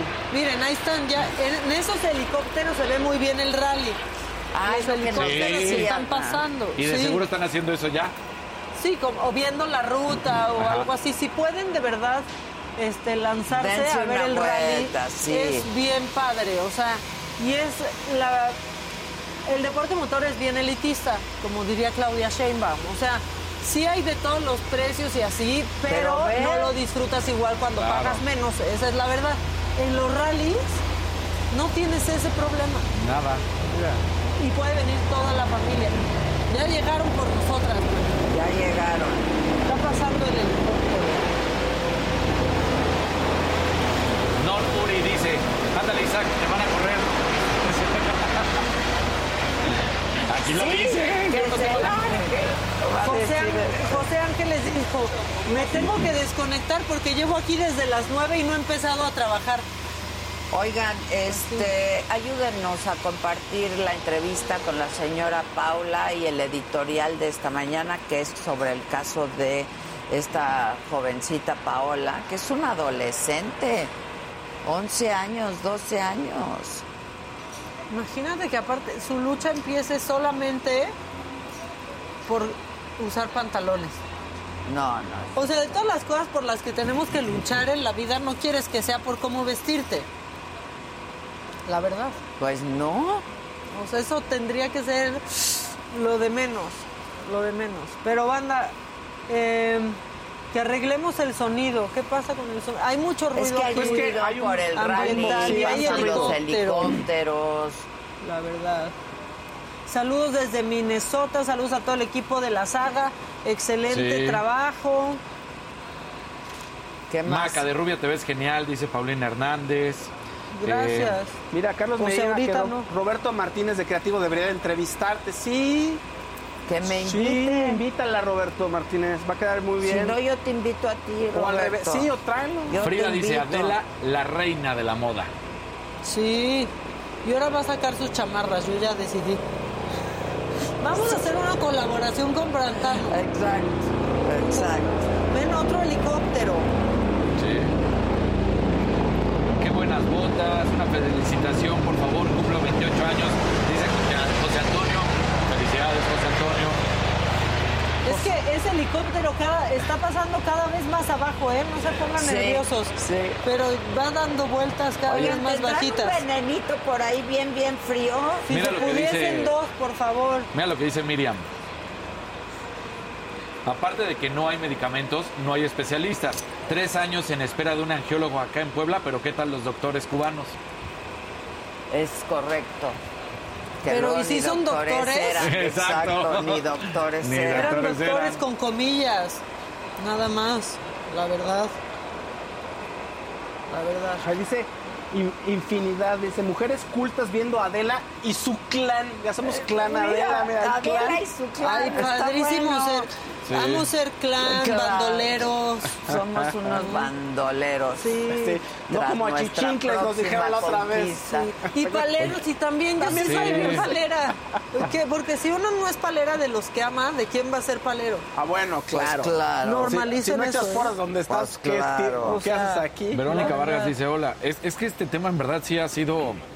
Hola, aquí en Guadalajara también pasó que cuando mi sobrina llevó pantalón, la querían mandar al psicólogo y por supuesto no la dejaron. ¿Cómo no, crees? no, no, Suena es que sí pasa y parecen tonterías. Suena- Pero, o sea, yo me acuerdo, mi, mi hermana mayor armó una revolución en la escuela y hasta con mis papás porque dijo, es que quiero irme en pantalones del uniforme, pero quiero irme en pantalones porque me estoy helando. Pero al psicólogo. Y se armó pero- un Dios problema. mío, por quererte Claro. poner unos pantalones. Te digo que con mi sobrino le dijeron que, se, que, que tenía que cortarse el pelo, que es como si trajera falda. Es una tontería. Es como si mañana llegas con falda. O sea, y sí, sí, Y pues sí, ¿cuál es el problema? Ya, que cada quien se vista como se le dé su gana. Sí. Pues sí, Hay que pues- vestirnos al revés están todo. respetando el uniforme, entonces. Sí, ¿qué, ma- qué exacto, ¿qué más les da, no? ¿Qué más les da? Ya cada vez menos, y, bueno, Pasa menos, y en la pero sí, pasa menos, pero en la Ciudad de México. Es Claro. que, en serio, Claro. luego vivimos en la Ciudad de México y pensamos que eso se Que es el replica centro, sí. en todos lados, y no. Y eso que Estamos Ciudad muy lejos de eso. En la Ciudad de México también de pronto hay momentos que dices, oye, ¿dónde estamos? Porque no, no es en toda la ciudad también. Sí, ¿no? claro, claro. Sí, esa es la verdad. Mira, yo Un me verde veo en de la Claudia. pantalla y solo veo botas. Un verdecito Sí. de Claudia Ramírez. ¿Qué ¿Qué dice? dice Me encanta la saga, los veo diarios. Saludos a Adela, Maca, Fausto, Casarín, los amo. Un gusto que estén en mi bello León. Ay. Ya compartí la editorial.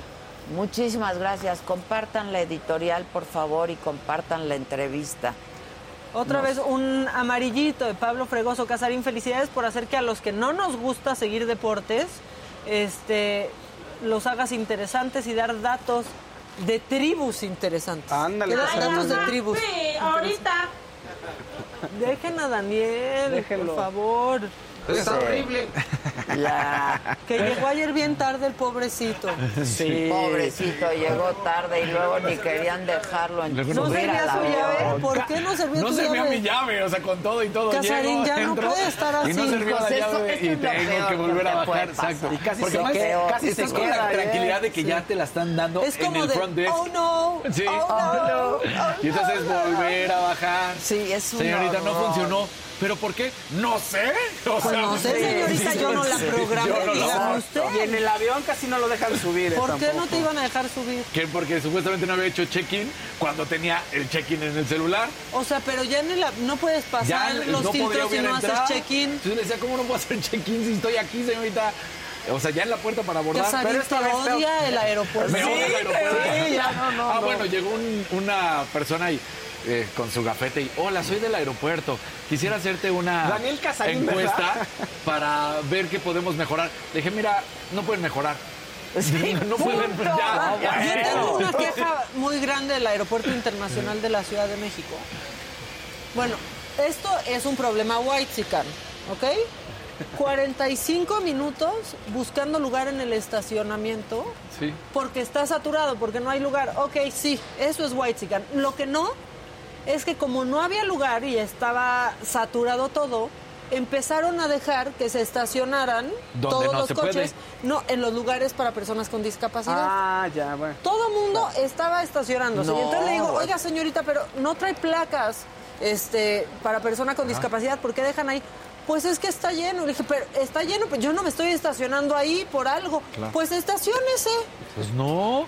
Voy caminando y un señor Con- en silla de ruedas, empujado por la persona con la que iba, caminando todo lo largo y ancho del estacionamiento del aeropuerto de la Ciudad de México.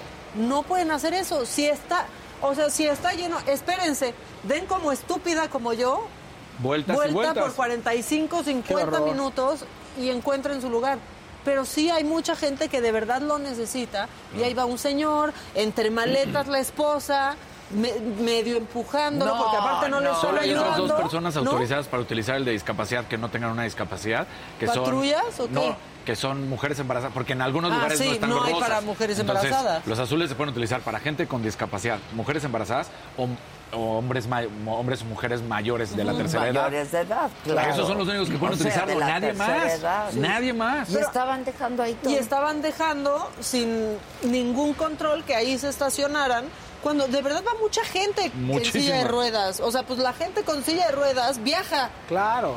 Se les olvida a todos. Claro. Y dije, oigan, mejor pues liberen, porque está muy mal pensado el estacionamiento del aeropuerto de la Ciudad de México. Y entonces, donde están las mangueras para los bomberos, hicieron cajones también, ¿no? Digo, mejor abran esos cajones que tienen bloqueados. Claro. Claro, en ¿Cómo? vez de usarlos No, dice, discapacidad. ¿cómo? Además le ponen arriba lamparita En el de verde. los hidrantes, ¿cómo cree? No, no, no, no, no. ¿Están tontos? ¿Y después de cuánto lograste encontrar un lu- 50 minutos. Sí, Pero porque es lo de menos, porque vuelves a subir, a puedo estar en el coche, En puedo ya caminar. no te dejen entrar. Claro. Sí, No, claro. Claro, mejor que se cierre, digo, no ya. Pues claro, No hay pero lugar. Que alguien esté controlando los que salen Claro. para, y que te acomoden, pero no. Porque Todo- la- porque sí tiene muchos lugares con ya no discapacidad. La única otra opción que pudiera hacer es te vas a la si estás en la terminal 2 Terminal o dos. viceversa, te vas a la otra terminal, te estacionas Ayer Sí. había y te subes al, A la Sí. rápida. Sí. Sí, o sea, por, por eso les digo, al aerotren. Ajá. ese problema es lo de menos, pero la gente que sí necesita esos lugares no los está teniendo. ¿No? Sí, la gente sí, con claro, discapacidad. claro. Oye, ya está Zavala por ahí. ¿Cómo está Zavala? Bien, pues aquí oyéndolos. Nuestros Ah. problemones. ¿Ya fuiste a la IFA? Eh, no, no he ido, no he ido, no he ido, pero digamos, si se puede, pues lo usaré. Tarde que temprano es un aeropuerto que vamos a usar. Pues sí, pues sí. Y- y- pero es que la verdad el de la Ciudad de México también cada vez está peor. ¿eh? Peor. Claro, el contraste va a ser muy sencillo, ¿no? Pues eso, finalmente el AIFA es un aeropuerto nuevo. Este, entonces, bueno, pues eh, mejor sin duda ha de estar, ¿eh? Ah, bueno, eso tampoco está tan difícil, pero sí no. vamos a notar O la sea, diferencia más. está mejor. Sí. Claro. Oye, ¿y tú cómo estás, Zavala? Bien, ahí viendo que andas ahí vendiendo zapatos ahora o qué. No, me los trajeron de regalo, fíjate. ¿Quieres que veas. Qué lindos, qué detalle. ¿Quieres unas cositas? No, oye, sí, no, pues qué bueno que están allá en León, Guanajuato. Es que es ¿no? el rally. Ah, ah, sí. Ajá. Está bien, ¿no? Es padrísimo. fíjate que, es que me, a mí me da gusto que salgas así, porque luego pues, se van quedando una de cosas que pues, realmente sí pasan en el país, cosas distintas, de las que a veces nos, no, pues, bueno, pues, nos abocamos quienes nos dedicamos a este rollo de la polaca, las noticias y la grilla, que sucede mucho y que se da mucho por razones naturales, por razones obvias, en la Ciudad de México. Sí, sin duda. Por eso a mí también me gusta mucho salir y, y, pues nada, que estamos aquí. Hoy es la... Hoy arranca el rally, ¿no? 8 de la noche. Aquí. Ocho de la ¿A noche. ti te gustan las carreras, Zavala? No, a mí no.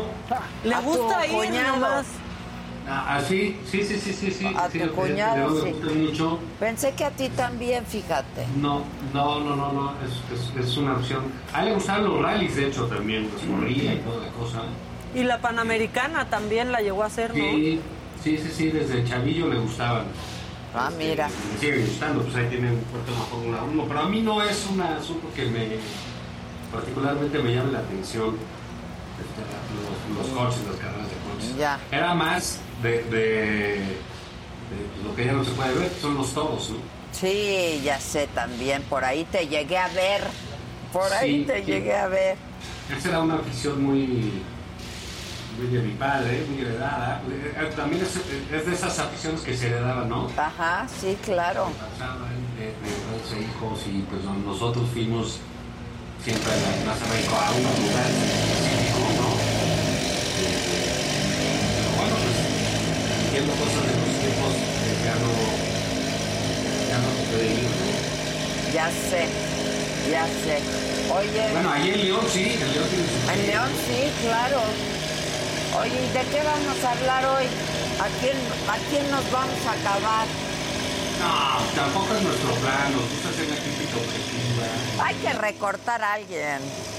sensata. Pues mira, si es de recortar, podríamos recortar.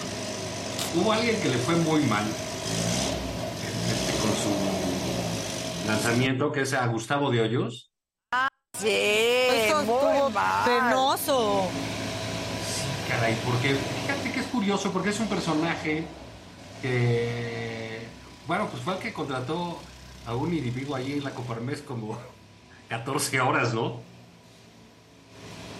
De, de, de, de- de vocero.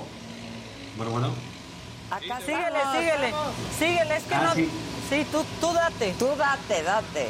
Órale, y ento- entonces, bueno, pues se fue, eh, eh, hizo muchos pronunciamientos políticos, eh, como director de la Coparmex, como presidente de la Coparmex, después se unió a una serie de organizaciones civiles, muy cercano eh, en términos pues, de colaboración, imagino, al, al señor Claudio X González, eh, coqueteando todo el tiempo, por ejemplo, para ser candidato en Baja California con los partidos, eh, todo el tiempo rondando sobre la, sobre la grilla, sobre las elecciones, cosa que me parece muy bien, ¿no? La Coparmex eh, ha sido un, fue durante varios años un semillero de candidatos del PAN allá en los 80s, en los 90s, los primeros 2000 todavía.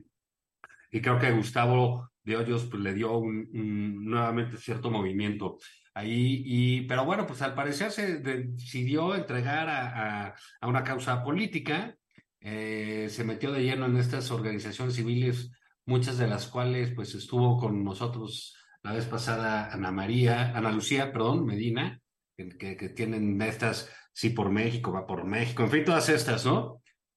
Y de repente, pues resulta que quiere ser presidente, es algo que se sabía en, ellas, y lanzó un, un video para anunciar su, su, su candidatura.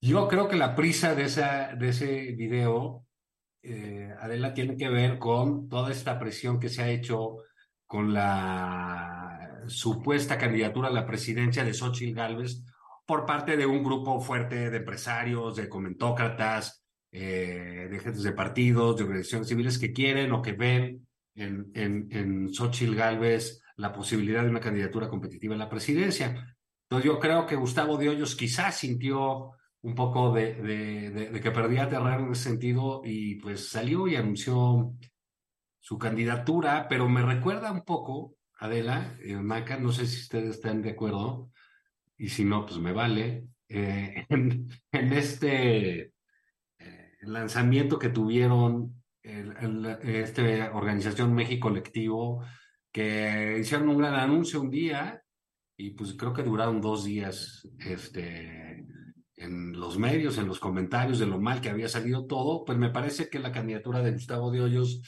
tuvo un muy frío recibimiento, muy frío recibimiento de parte de, por ejemplo, medios muy activos con, con, con él mismo, como el Reforma, ¿no? Que le dio apenas una nota interna, eh, etcétera. También hay que decir que tuvo unos pronunciamientos, pues francamente, fuera de sitio, como puede ser el que hay que tratar a los presos como lo hace Bukele en El Salvador. No, no, no, no, no somos países este, eh, iguales, tenemos circunstancias muy distintas en muchos ámbitos.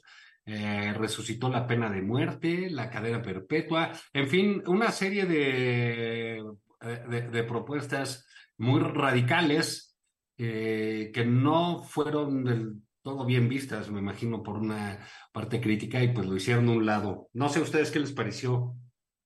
No, pues a ver, eh, no fue para nada bien recibido, ¿no? Parece que se adelantó, ¿no? Parecía sketch algo, también. Algo debió de haber pasado ahí que decidió adelantarse.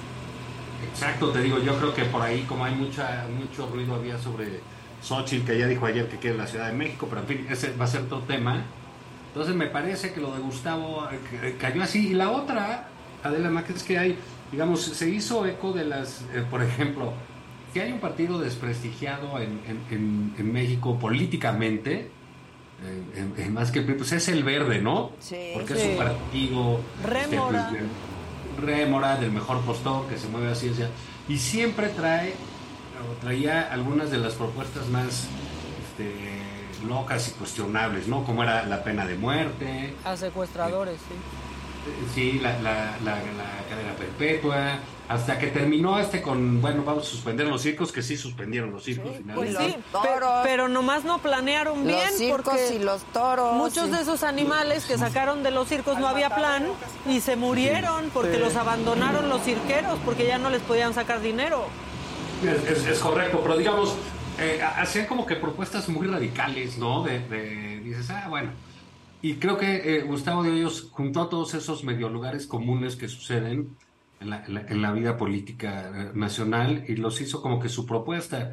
Este, porque digo, decir que está, todos los mexicanos estamos hasta la madre de los políticos, pues él se ha dedicado a ser político los últimos años, ¿no? Ahí están las fotos y no, eh, que no mienten. Creo que los mexicanos estamos hasta la madre de la política que se hace, ¿no? Eh, Por supuesto, es que es que lo Y que claro. se hace no es política. Así es. Y claro, de los partidos sí, pero, pero él va a tener que ser candidato, si lo es, pues por algún partido, porque es la manera en que está puesta la ley y que yo creo que es la correcta, aunque no me identifique bien con ningún partido o no me parezca en lo que haya, ¿no? Entonces, creo que empezar así fue un contrasentido, diciendo que valen gorro, que están muy mal vistos, pero que quieres ser parte de ellos, ¿no? O sea, como que va a ser una, un, un- un- que un paso de la muerte, pues muy este, pues, sospechoso o cuestionable.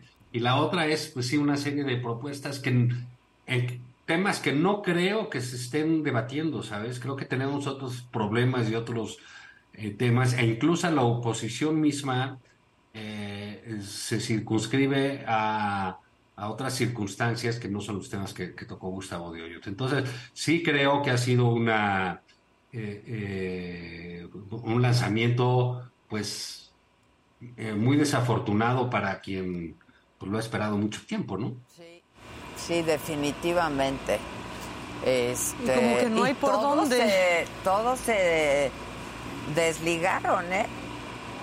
Sí, es, es lo curioso, ¿no? Porque decías, bueno, si va a ser Gustavo y él ha trabajado tanto con esta organización, con tal asociación, con tal, con tal y cual, pues bueno, por lo menos saldrán en, en su favor. Entonces, ahí hay algo que es un problema. ¿Y eso a qué nos llevaría de la Pues yo creo que ya está llegándose la hora de, de, estar solucionando esto con, por ejemplo, cómo se piensan seleccionar los candidatos, ¿no? O qué va a hacer.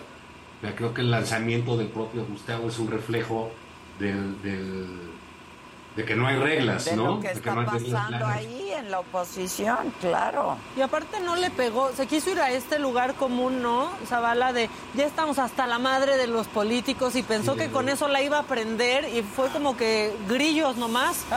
No la pegó.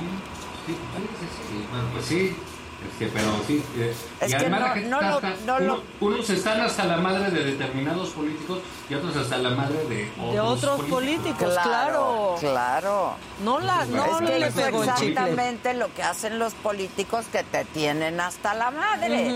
Sí, y normalmente es una de sus funciones tener hasta la madre a los que no te caen bien, ¿no? Claro. Entonces, que es cosa que el presidente hace notablemente todos los días en las mañanas, ¿no? Sí. Pero, y y esto tiene que ver otra, otra cosa, como no hay esas reglas, se ha dado ahí en algunos medios algunas, este, eh, como se dice en el lugar común de los medios, algunos dimes y diretes, ¿no? por la, la famosa candidatura de Xochitl Galvez, que es un personaje, eh, pues digamos, lateral del PAN, porque ella no es militante No del es, PAN. pero siempre ha jugado eh, con el PAN, ¿no? Lateralmente, y creo que ella, digamos, tiene algunas posturas eh, un poco más eh, conocidas como progres, o como tú quieras que muchas de las filas del PAN, yo creo que podría convivir perfectamente como militante, pero en fin, ella no le ha dado valor a ser militante del PAN, y me parece respetable, creo que es una política eh, pues muy trabajadora, te puede caer bien, te puede caer mal, te puede no gustar que se disfrace de dinosaurio, que sea mal hablada, lo que tú quieras, ¿no? Son, son, son estilos, pero es una mujer que hay de, de- de trabajo, ¿no? y, y hay que decirlo claramente, de trabajo en la Ciudad de México. ¿Viste la, la encuesta del Universal hoy? Sí, pues digamos, en, en eso es muy... Sale muy este, arriba, ¿eh? De muy arriba. La, la de Reforma el lunes pasado Ajá. también la, la pone bastante en muy buena posición. Y es un juego, este de la Ciudad de México, que es muy interesante de la IMACA, porque eh, parece, todo parece indicar en los números, y también en los eventos políticos que se han dado aquí en la ciudad, como es la marcha de noviembre y el Zócalo en- en- hace unas semanas, todo parece indicar que hay una buena posibilidad de que la oposición gane la Ciudad de México. Y esto se puede ver en, en- en varias cosas. Una, porque hay un cansancio lógico.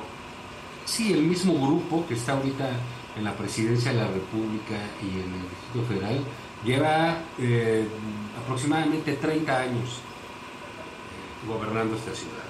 Entonces, bueno, pues siempre hay un cansancio, ¿no?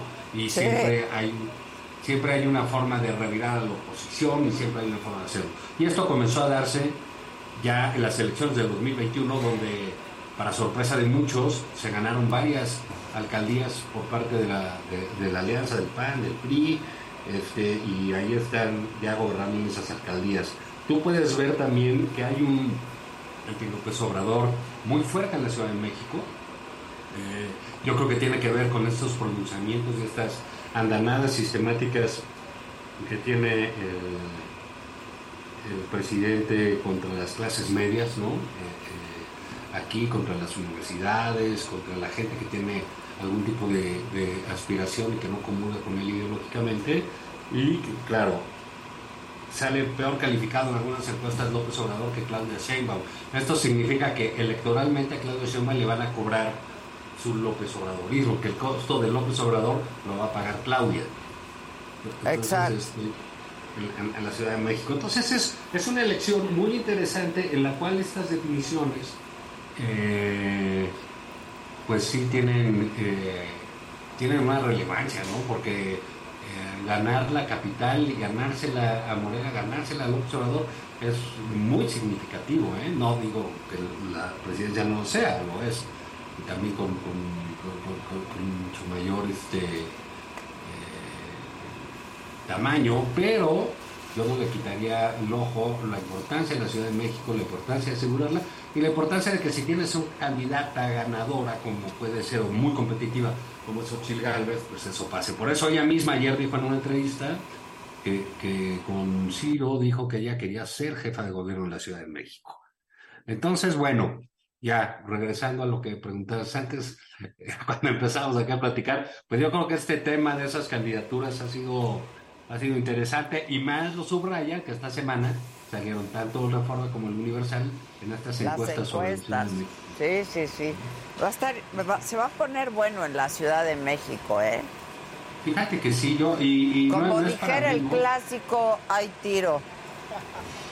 Sí, como no hubo durante muchos años. ¿no? Claro, O sea, la- Es que la Ciudad de México sí era una ciudad de, de centro izquierda, eh, digamos, donde cabía perfectamente en las opciones de la socialdemocracia, ¿no? O, o es esta, esta idea que luego han manejado mucho Marcelo, Claudia, etcétera, de la ciudad de derechos, ¿no? Que lo es. Eh, que es cierto, ¿no? Y siempre se identificó así mucho el habitante de la Ciudad de México. Eh, y no hay, eh, digamos, el, el panista de aquí es mucho más liberal que los panistas que están por allá en donde ustedes están este, transmitiendo, ¿no? Son como los habitantes pensamos distinto por de acuerdo a nuestra, a nuestra región, nuestra zona y nuestro tipo de vida. Entonces creo que la Ciudad de México tiene en eso una...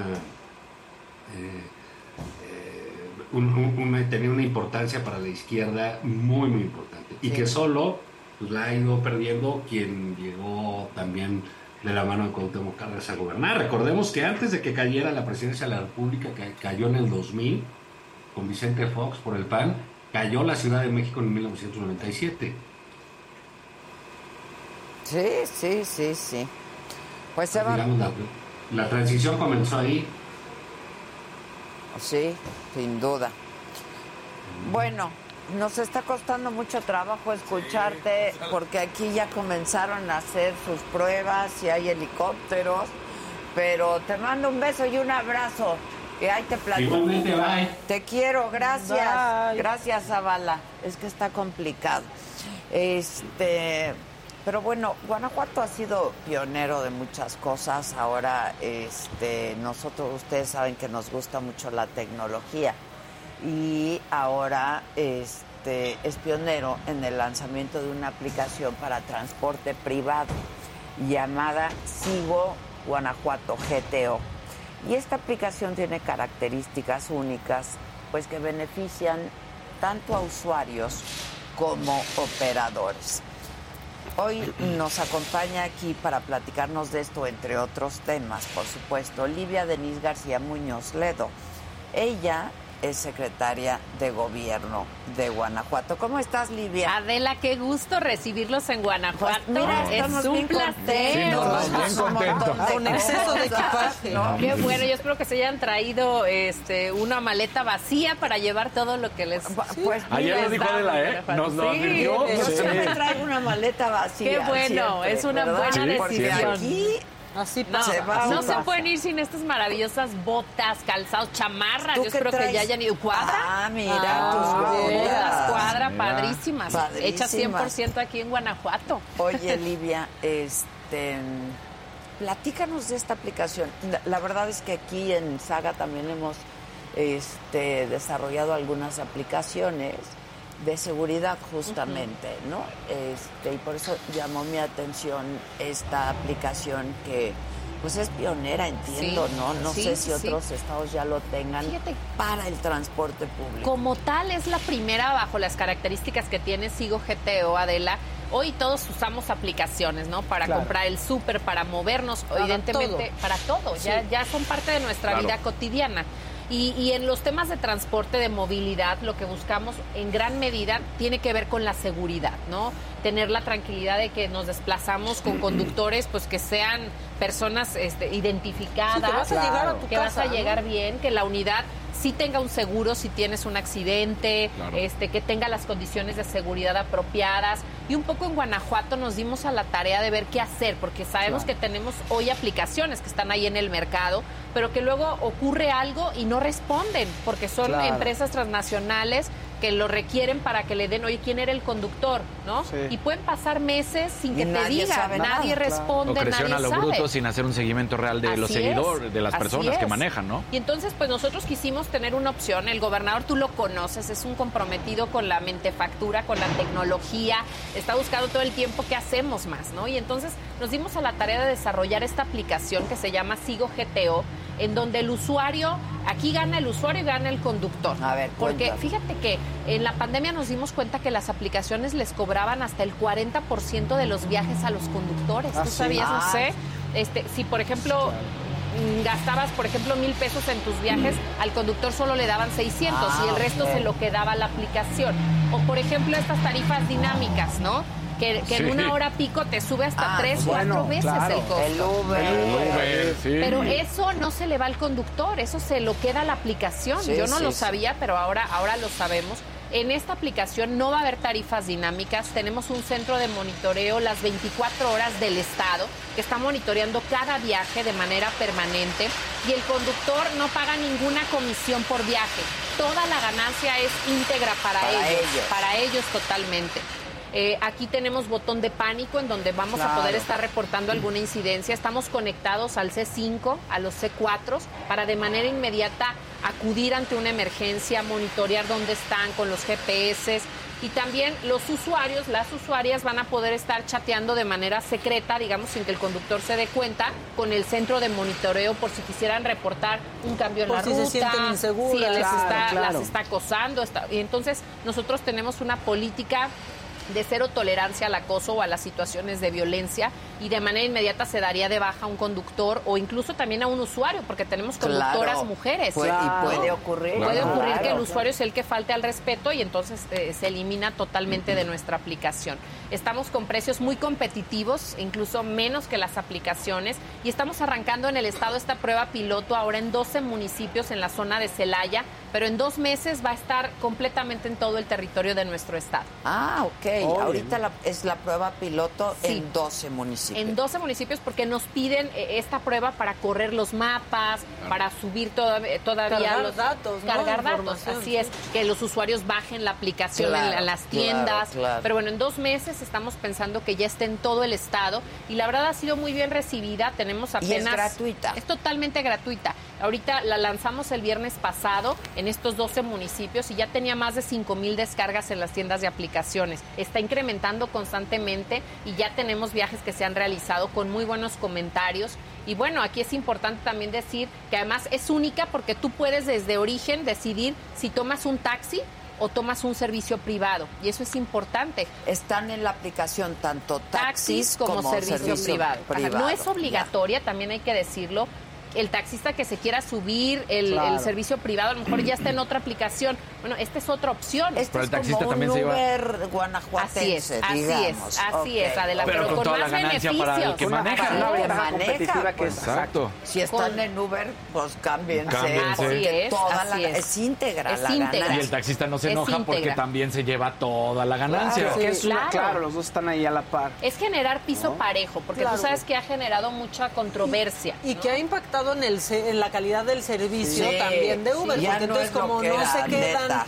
Con el porcentaje No. que consideran justo, pues entonces el servicio pues ya ha bajado. Ya, ¿Se acuerdan cuando ofrecían agua a los Uber? Sí, Ya ya no. Se bajaban a abrirte la Ya- puerta. sí. Y ahora ya está Bueno, dando miedo sí, el tomártela si te la en la. Ciudad de México se bajó, me abrió la puerta, muy Sí, amable. pero raro, no lo verdad, Pero es raro. Adela Es te reconoció. No Ah, sé, sí, te no, no, no no hay no piso parejo.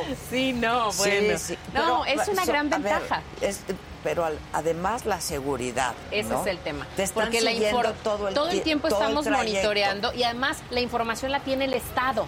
Entonces, ante una situación que esperemos nunca se presente de seguridad, nosotros somos los que tenemos esa información. De manera inmediata te tienes que registrar con domicilio, tenemos tus, tus, Tus identificación, datos, tus claro. datos, sabemos dónde están, está aquí en nombre de quién está el vehículo. Obviamente tienen que tener su seguro completo para que responda frente a terceros. Como dices, eso de ir chateando de, oye, me siento inseguro, no me está gustando Es lo de la ruta, ¿no? Exactamente, Te ¿no? puedes Claro, ir claro. hablando que es otra Ajá. aplicación este que puedes ir hablando con Y no te con van tu siguiendo familia, sino real. con la gente de la que especializada Y, del y call center. además en, el, en nuestro centro de monitoreo están capacitados en situaciones de emergencia para atenderlo de manera inmediata y a la par, mientras está ya chateando con la persona, está conectado ya al C5, entonces de manera inmediata dispara una alerta y puede, por ejemplo, Ah, una patrulla bueno. acercarse, ver Claro. qué está pasando Y no el perder conductor, tiempo, ajá, no que es la tiempo. clave. Oye, y, y Y de que las cámaras, además que, Ceci, Claro. está pasando esto por acá, pues ya puedes dirigir la cámara. Así es, ¿no?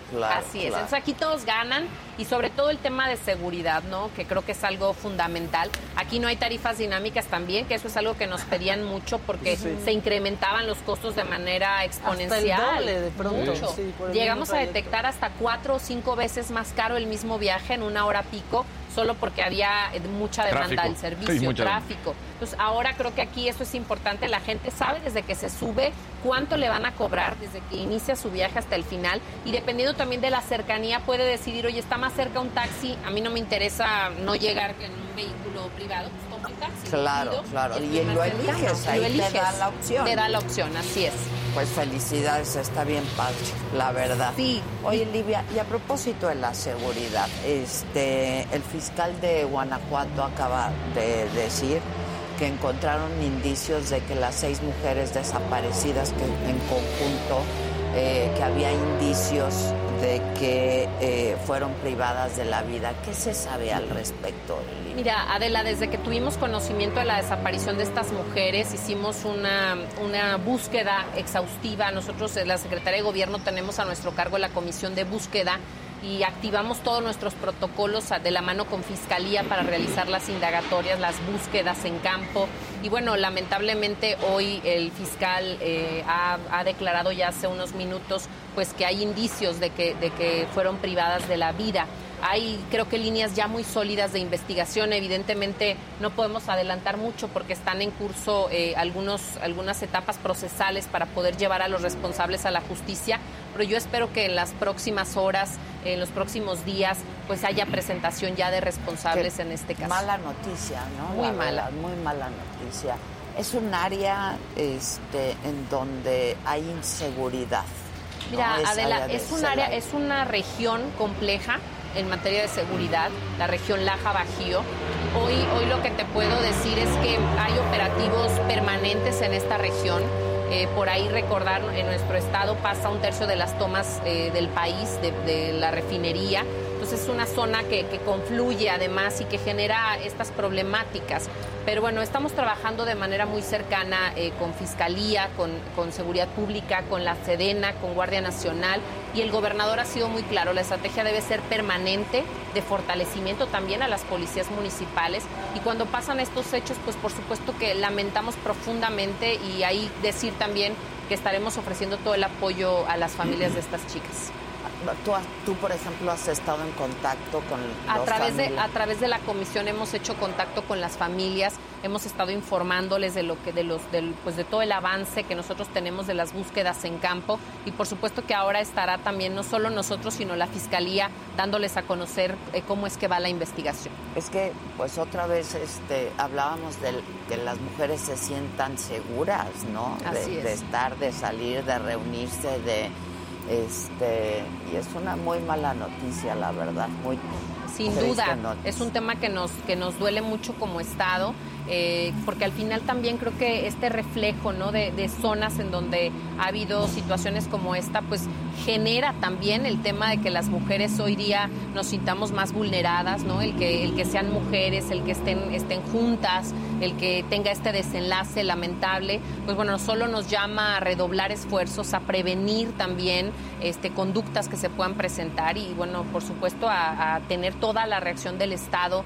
frente a este tipo de situaciones para llevar a la justicia, porque también creo que en los temas eh, de impunidad no puede permitirse en el asesinato de claro, una mujer claro. el que no se lleve a los responsables a la justicia. Eso, y tratarlos como feminicidios, Así es, sin así duda. es, ¿no? así es, Adri. Oye, Livia, ¿y tú cómo, cómo te has sentido al frente de la Secretaría de Gobierno? Es, platicamos hace un par de semanas con Sí. el gobernador y nos dijo que tú eras una muy fuerte candidata para sucederlo, ¿no? Este, y ya va a ser la elección. Pues yo estoy muy contenta. Al final, imagínate, lo platicábamos también en una ocasión que tú estuviste por acá en Claro, Guanajuato. Soy la primera mujer en encabezar esta secretaría en la historia del Estado. Y es una enorme responsabilidad. Yo me siento muy comprometida porque creo que las mujeres siempre se nos exige el doble cuando llegamos a un espacio y un O espacio como este o el triple. Y de pronto hay moldes hechos, ¿no? Imagínate, durante toda la historia del Estado, eh, pues hay moldes sobre cómo se ve un secretario de gobierno y de pronto que llegue una mujer, que hacemos las cosas diferentes, que ejercemos el poder de manera diferente, pues sí rompes muchos estereotipos, ¿no? Y, yo creo que hoy es el compromiso, seguir trabajando, estamos dando resultados, estamos innovando de- desde la Secretaría también e involucrándonos en un tema tan, tan sensible como es el tema de la seguridad. Participamos todos los días en reuniones de inteligencia estratégicas. Y bueno, pues yo creo que lo que venga, por supuesto, será seguir construyendo por Y Guanajuato por Adela. supuesto no te voy a preguntar si te gustaría ser la primera gobernadora del estado, ¿no? Este, pero esto que decías, ¿no? Se gobierna con una visión de género, creo. Yo creo que yo creo que se requiere la yo creo que en política se requiere la visión de ambos, de hombres y mujeres, sin duda. El tema es que siempre hemos estado rezagadas de la visión de gobierno y de la toma de decisiones. Tenemos una forma diferente de ejercer el poder, yo creo que Sin sí, duda, ¿no? claro, sin duda. Con visión de que género. una visión distinta y creo que también mucho más inclusiva, este, mucho más eh, cercana, también es cierto. Eh, y bueno, yo, yo estoy convencida que no hay un solo espacio en donde las mujeres no deban estar, no debamos hacer valer nuestra voz. Así es que, bueno, pues ojalá que el Estado tenga próximamente una gobernadora. Pues sí, estaría padre. Ahora, este, te, ¿esto te distrae de lo que haces hoy? A ver, yo sé que me vas a decir que estás muy concentrada en lo que haces hoy y lo podemos ver con tu trabajo y lo pueden ver pues quienes viven en este estado, ¿no? Pero pues de alguna manera empezar a escuchar los cantos de la sirena, ¿no? Este, es muy tentador y de pronto pues te distrae. Fíjate que, eh, que esta es una secretaría de que desde hace dos años que asumí llegar a esta secretaría, la asumí con la plena convicción de que había que darle el 100% a estar acá, porque además los temas que tocamos en la secretaría son muy complejos, ¿no? Tenemos a nuestro cargo el registro civil que atiende a toda la población, el registro público, el tema notarial, la relación política con los municipios, la seguridad. O sea, son temas que no admiten ninguna distracción. Por eso es que a mí me, me da mucha emoción pensar que desde donde yo estoy y estoy trabajando, pues se me mencione como una posible eh, eh, Candidata. candidata. Sin embargo, es que no he hecho ni una sola cosa tendiente a, a estar en un proceso electoral, porque no estamos en un proceso electoral, ni, ni hemos hecho nada más allá de estar en el cargo. Y eso te habla, pues, que al final la gente, que al final tus compañeros eh, de partido, pues también Reconocen están, reconocen trabajo, el ¿no? trabajo que se está haciendo. Pero yo te puedo decir que no he hecho nada que no sea dar resultados al frente de esta secretaría y trabajar, ¿no? Y eso te coloca tal vez en la Ahora, mira, es pues sí. una secretaría con muchas responsabilidades. Y con ¿no? muchos Y con- problemas, con Adela. muchos problemas, Sí. sí. Así es, o sea, no es una Es que secretaría amable, no, todo, Todo, al final ¿no? todo, todo. Pero, pero además con esa, con esa plena convicción, el gobernador nos da siempre mucha confianza de poder hacer nuestro trabajo con total libertad. Creo que hemos hecho cosas distintas desde esta secretaría. Este, creo que hemos trabajado también de manera muy cercana, pero resolviendo, que es algo importante. Mira, yo soy parte, creo, de una nueva generación de políticos que Es lo creemos que yo te iba a decir, e- eres una mujer joven. En el diálogo. Hacen política de manera distinta, ¿no? Mira, el diálogo, yo creo, ¿cómo puedes entender una secretaría que se encarga de la gobernabilidad si no estás abierto a dialogar y hablar con todos Con los todos sectores? los- claro. Con todos. No importa el No color. importa el color, no importa las, las opiniones, la, la ideología. Puedes no estar... Ándale. ¿Qué se cayó? La bota, la bota. La bota. La bota, tranquila. Alguien ya quiere sí, la bota. sí, la bota, la bota. ¿A quién se le antojó? Exacto. Ya sé. Perdón. Entonces, pues es dialogar, es hablar, es tener mucha apertura y romper estos esquemas. A veces entendemos a los secretarios de gobierno, a las secretarías de gobierno, como entes muy rígidos, ¿no? En donde, pues, difícilmente puedes llegar, puedes acercarte. Yo creo que eso es una parte importante, cambiar la cara y tener mucho apertura, mucho diálogo, mucha cercanía, porque igual hablamos con actores políticos que con madres buscadoras, que con víctimas de algún delito, que con eh, diputados del Congreso. O sea, son muchos los actores y por eso tanto estoy de tiempo completo como también creo que hemos mostrado que la política hoy es de consensos. Es que no hay de otra, ¿no? Así es. Porque ¿no? además gobiernan para todos y la gente se es. tiene que sentir así, incluida, a pesar de que piensen distinto, ¿no? Y, y sabes que ir terminando con esta brecha que hay también entre el ciudadano y sus representantes en el gobierno. De pronto creo que se ha ahondado mucho y más a recientes fechas. Digo que, que es consecuencia ya muchos años, pero al final también creo que es importantísimo que la gente se sienta representada, que su gobierno lo escuche, la escuche y que vayamos atendiendo las problemáticas que les preocupan. No siempre hay respuestas sencillas, Adela, porque los problemas son muy complejos. a veces quisiéramos que se resolvieran mañana los temas de en- seguridad en, en todos todo el los país. estados del país. Esa es la verdad de las Y, cosas. y- y yo creo que hay que tener la, la humildad, la inteligencia también para decir, oigan, por acá va, es una tarea que se tiene que ir construyendo, pero estamos abocados a ello, ¿no? Y, yo lo que reconozco muchísimo también es lo que han hecho en temas de, de, de mujer, ¿no? De género, otra vez. Este, me parece que el gobernador ha sido muy respetuoso, incluyente, el hecho de que tú estés ahí, el hecho de que tengas una visión de género y que atiendas los problemas con una visión de género, eso me parece que es muy importante. Hace, te digo que un par de semanas estuvimos por aquí, hablamos con él y me decía que pues también los datos ahí están, ¿no? Y no son otros datos, son los datos que ahí aparecen y que ahí están de lo que se ha hecho en términos Claro. de, de seguridad, de protección a las mujeres, que yo creo que debe ser un interés prioritario también para Sin ti.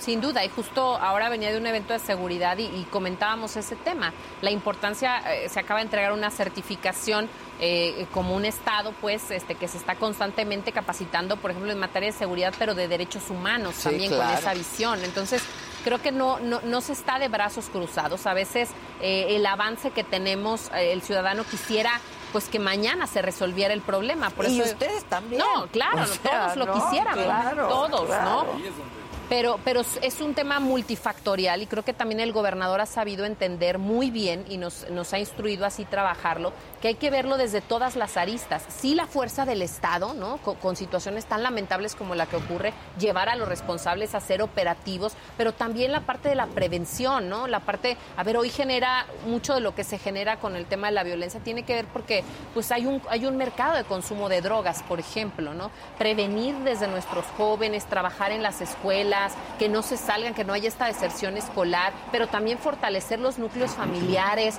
para que los papás estemos atentos a nuestros hijos, los amemos, porque también ahora con Planet Youth, que tú sabes que es un programa insignia del gobernador en prevención de adicciones, un factor fundamental de riesgo para que los niños en edad temprana consuman algún tipo Eso de es droga terrible. es no sentirse queridos por sus padres, es no poder tener un vínculo con ellos y eso los coloca ya en riesgo frente a estos factores. Entonces, claro que tenemos que trabajar unidos y aquí la sociedad es muy participativa de la que creo que también eso es una gran ventaja para que podamos seguir avanzando.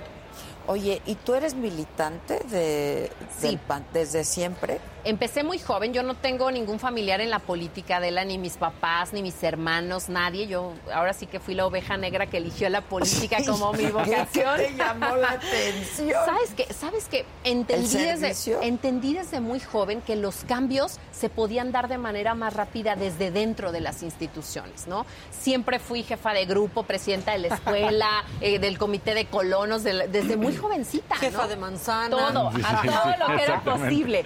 Pero me di cuenta que para incidir, para trabajar, había que estar adentro, ¿no? Y entonces toqué las puertas de- del PAN en ese momento y, y tengo ya hoy 20 años militando en Acción Nacional. Entonces, la verdad para mí ha sido una gran satisfacción porque de verdad es una vocación. Para mí es una vocación. Es la vocación de servicio, Así ¿no? es. Porque si no, pues estás en el lugar equivocado. Y además verdad. tiene, tiene uno que de verdad tener vocación. Yo sí, mi esposo es médico, Adela, entonces yo les digo que estas dos Ah, profesiones, pues, No, bueno, estas dos profesiones, o tienes vocación o no puedes Sí. estar Sí. acá, porque... ¿Y se ven en algún momento? Sí, se- se vienen en WhatsApp. Nos vemos en el Face, no, no, buscamos los momentos, buscamos, sí. ¿Tienes porque hijos? Tengo dos, Adela. ¿De qué edad? Elisa tiene seis y Mateo tiene nueve. Ah, mira. Tiene nueve. Pero además es pediatra, entonces tengo una bendición. Ah, Sí, claro. ya la Sí, no, ya. Vacunas Ya gratis. Todo. Sí. No, oye, ¿cómo somos manches, como mamás? en consultas. No, es que ¿Verdad? vacunas, No, no, no. Cinco mil y pesos. como Sí, claro. mamás, pues la verdad es que nos volvemos personas, mujeres medio aprensivas, ¿no? Bueno. Entonces, ante la menor el, el doc- No, Llámale al pediatra. no, Ay, ya perdón, sé. eres tú. Ya sabes, a veces que estás en reuniones con mamás del salón de los niños que empiezan a platicar, ¿sabes qué ¿También para eso platicamos? te da tiempo? Tienes que hacer tiempo para No, todo. bueno, Tienes que hacer bueno. tiempo para todo, porque además ellos quieren convivir con sus amigos y de pronto pues hay que estar Claro, también ahí, ¿no? claro. Y luego empiezan a platicar de qué medicina le dan al niño, cuánto mide, y yo me siento apenada un poco porque es mi No quien lleva Información la tiene eso. mi marido, Ay, no, no sé mucho, pero, pero bueno, yo tengo un gran aliado en casa que también, de verdad, eh, Y él hacemos un gran una equipo. gran aliada, claro, hacemos un gran equipo. equipo. hacemos- porque me dicen, oye, que también ese es otro tema, fíjate, lo platicaba hace un ratito. Constantemente me preguntan, oye, cuando estoy en eventos públicos, me preguntan, ¿cómo le haces con tus hijos?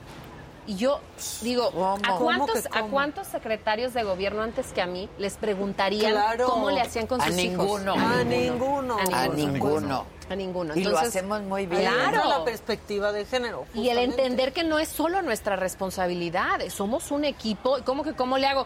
Pues tengo una pareja Claro. que cría conmigo, Sí. ¿no? O sea, Claro. claro, es eso. Pero es que como en México le agradeces al papá cuando cuida a los hijos, No, la gente es no que está me apoya mucho, no, Sí, ni No te apoya, eso no te Es una obligación de los dos, claro. y responsabilidad Sí. de los es, dos. así es. Aquí tenemos un Gran papá. un, un gran Sí. papá. Sí. este, Pero- A mí desde el principio fue Y el una Faust, noche tú, una noche Claro. yo. Oye, En cuanto a cómo lo cuidas, cómo estás al pendiente de él, la Claro. Pero es lo- todo, ¿estás de o acuerdo sea, que es lo que tiene que ser? Y qué padre que hoy este, se haya, o sea, se haya formado una nueva generación en nuevas masculinidades, ¿no? Y que entiendan pues, que igual puedes cambiar un pañal, porque todavía hay generaciones que te dicen, yo jamás cambié un pañal. cambiaste. Dices, Sí. Y lo O sea, dicen ¿cómo? aparte con un orgullo. cambiar un pañal. No, no. Sí, Claro. es, Muy es- mal, es- señores. es una bendición Claro. también Claro. sentir Claro. la paternidad, Claro, ¿no? claro, Sin por supuesto. duda. Oye, pues yo te felicito mucho, te deseo mucha suerte. Gracias, Adela. Este, es mucha la chamba, lo entiendo perfectamente y esta aplicación me parece, yo he insistido mucho en recurrir a este tipo de aplicaciones donde te sientes seguro, Seguro.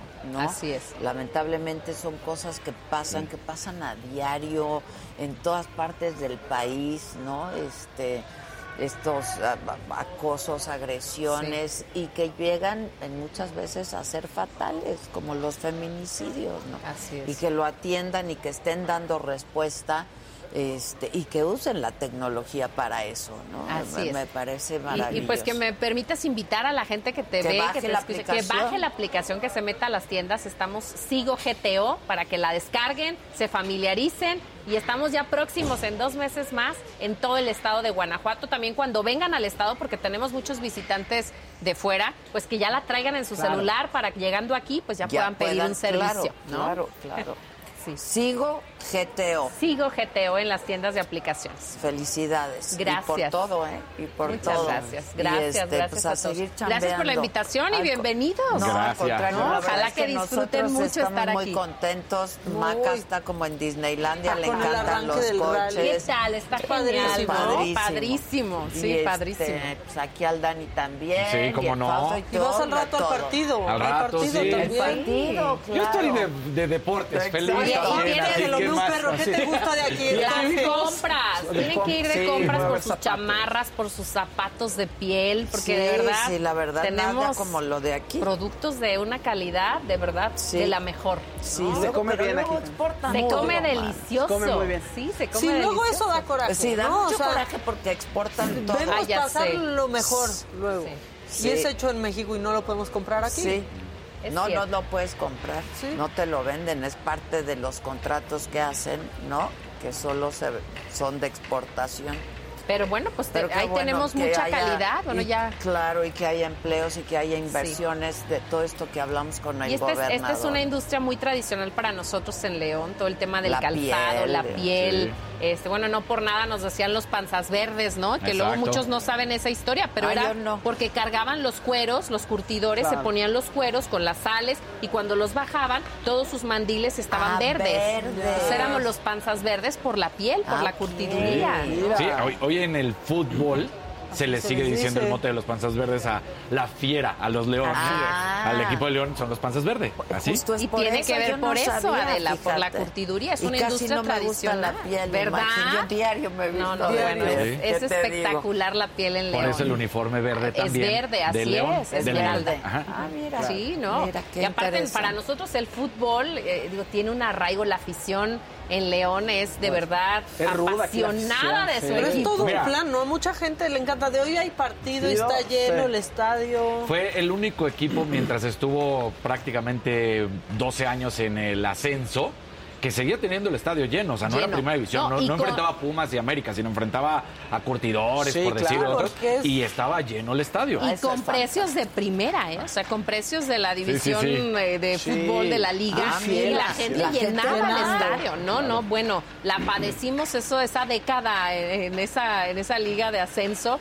Y bueno, imagínense nada más el festejo cuando, Cuando llegamos a la... No, bueno, claro. se cerró aquí el López Mateos y estábamos en la calle. Pero aparte es muy familiar, o sea, aquí se acostumbra este al partido que vienes con el niño, con la niña, Y la seguro, familia no y como visto Exacto. en otros lados. no, acá, ¿no? acá es una afición aguerrida, este, pero la verdad es que Apasionada, pero- Pero son familiares. no, o sea, no es violenta. cierto que si llegas al estadio, entras y es, Sí, es de mucha Sí, familia.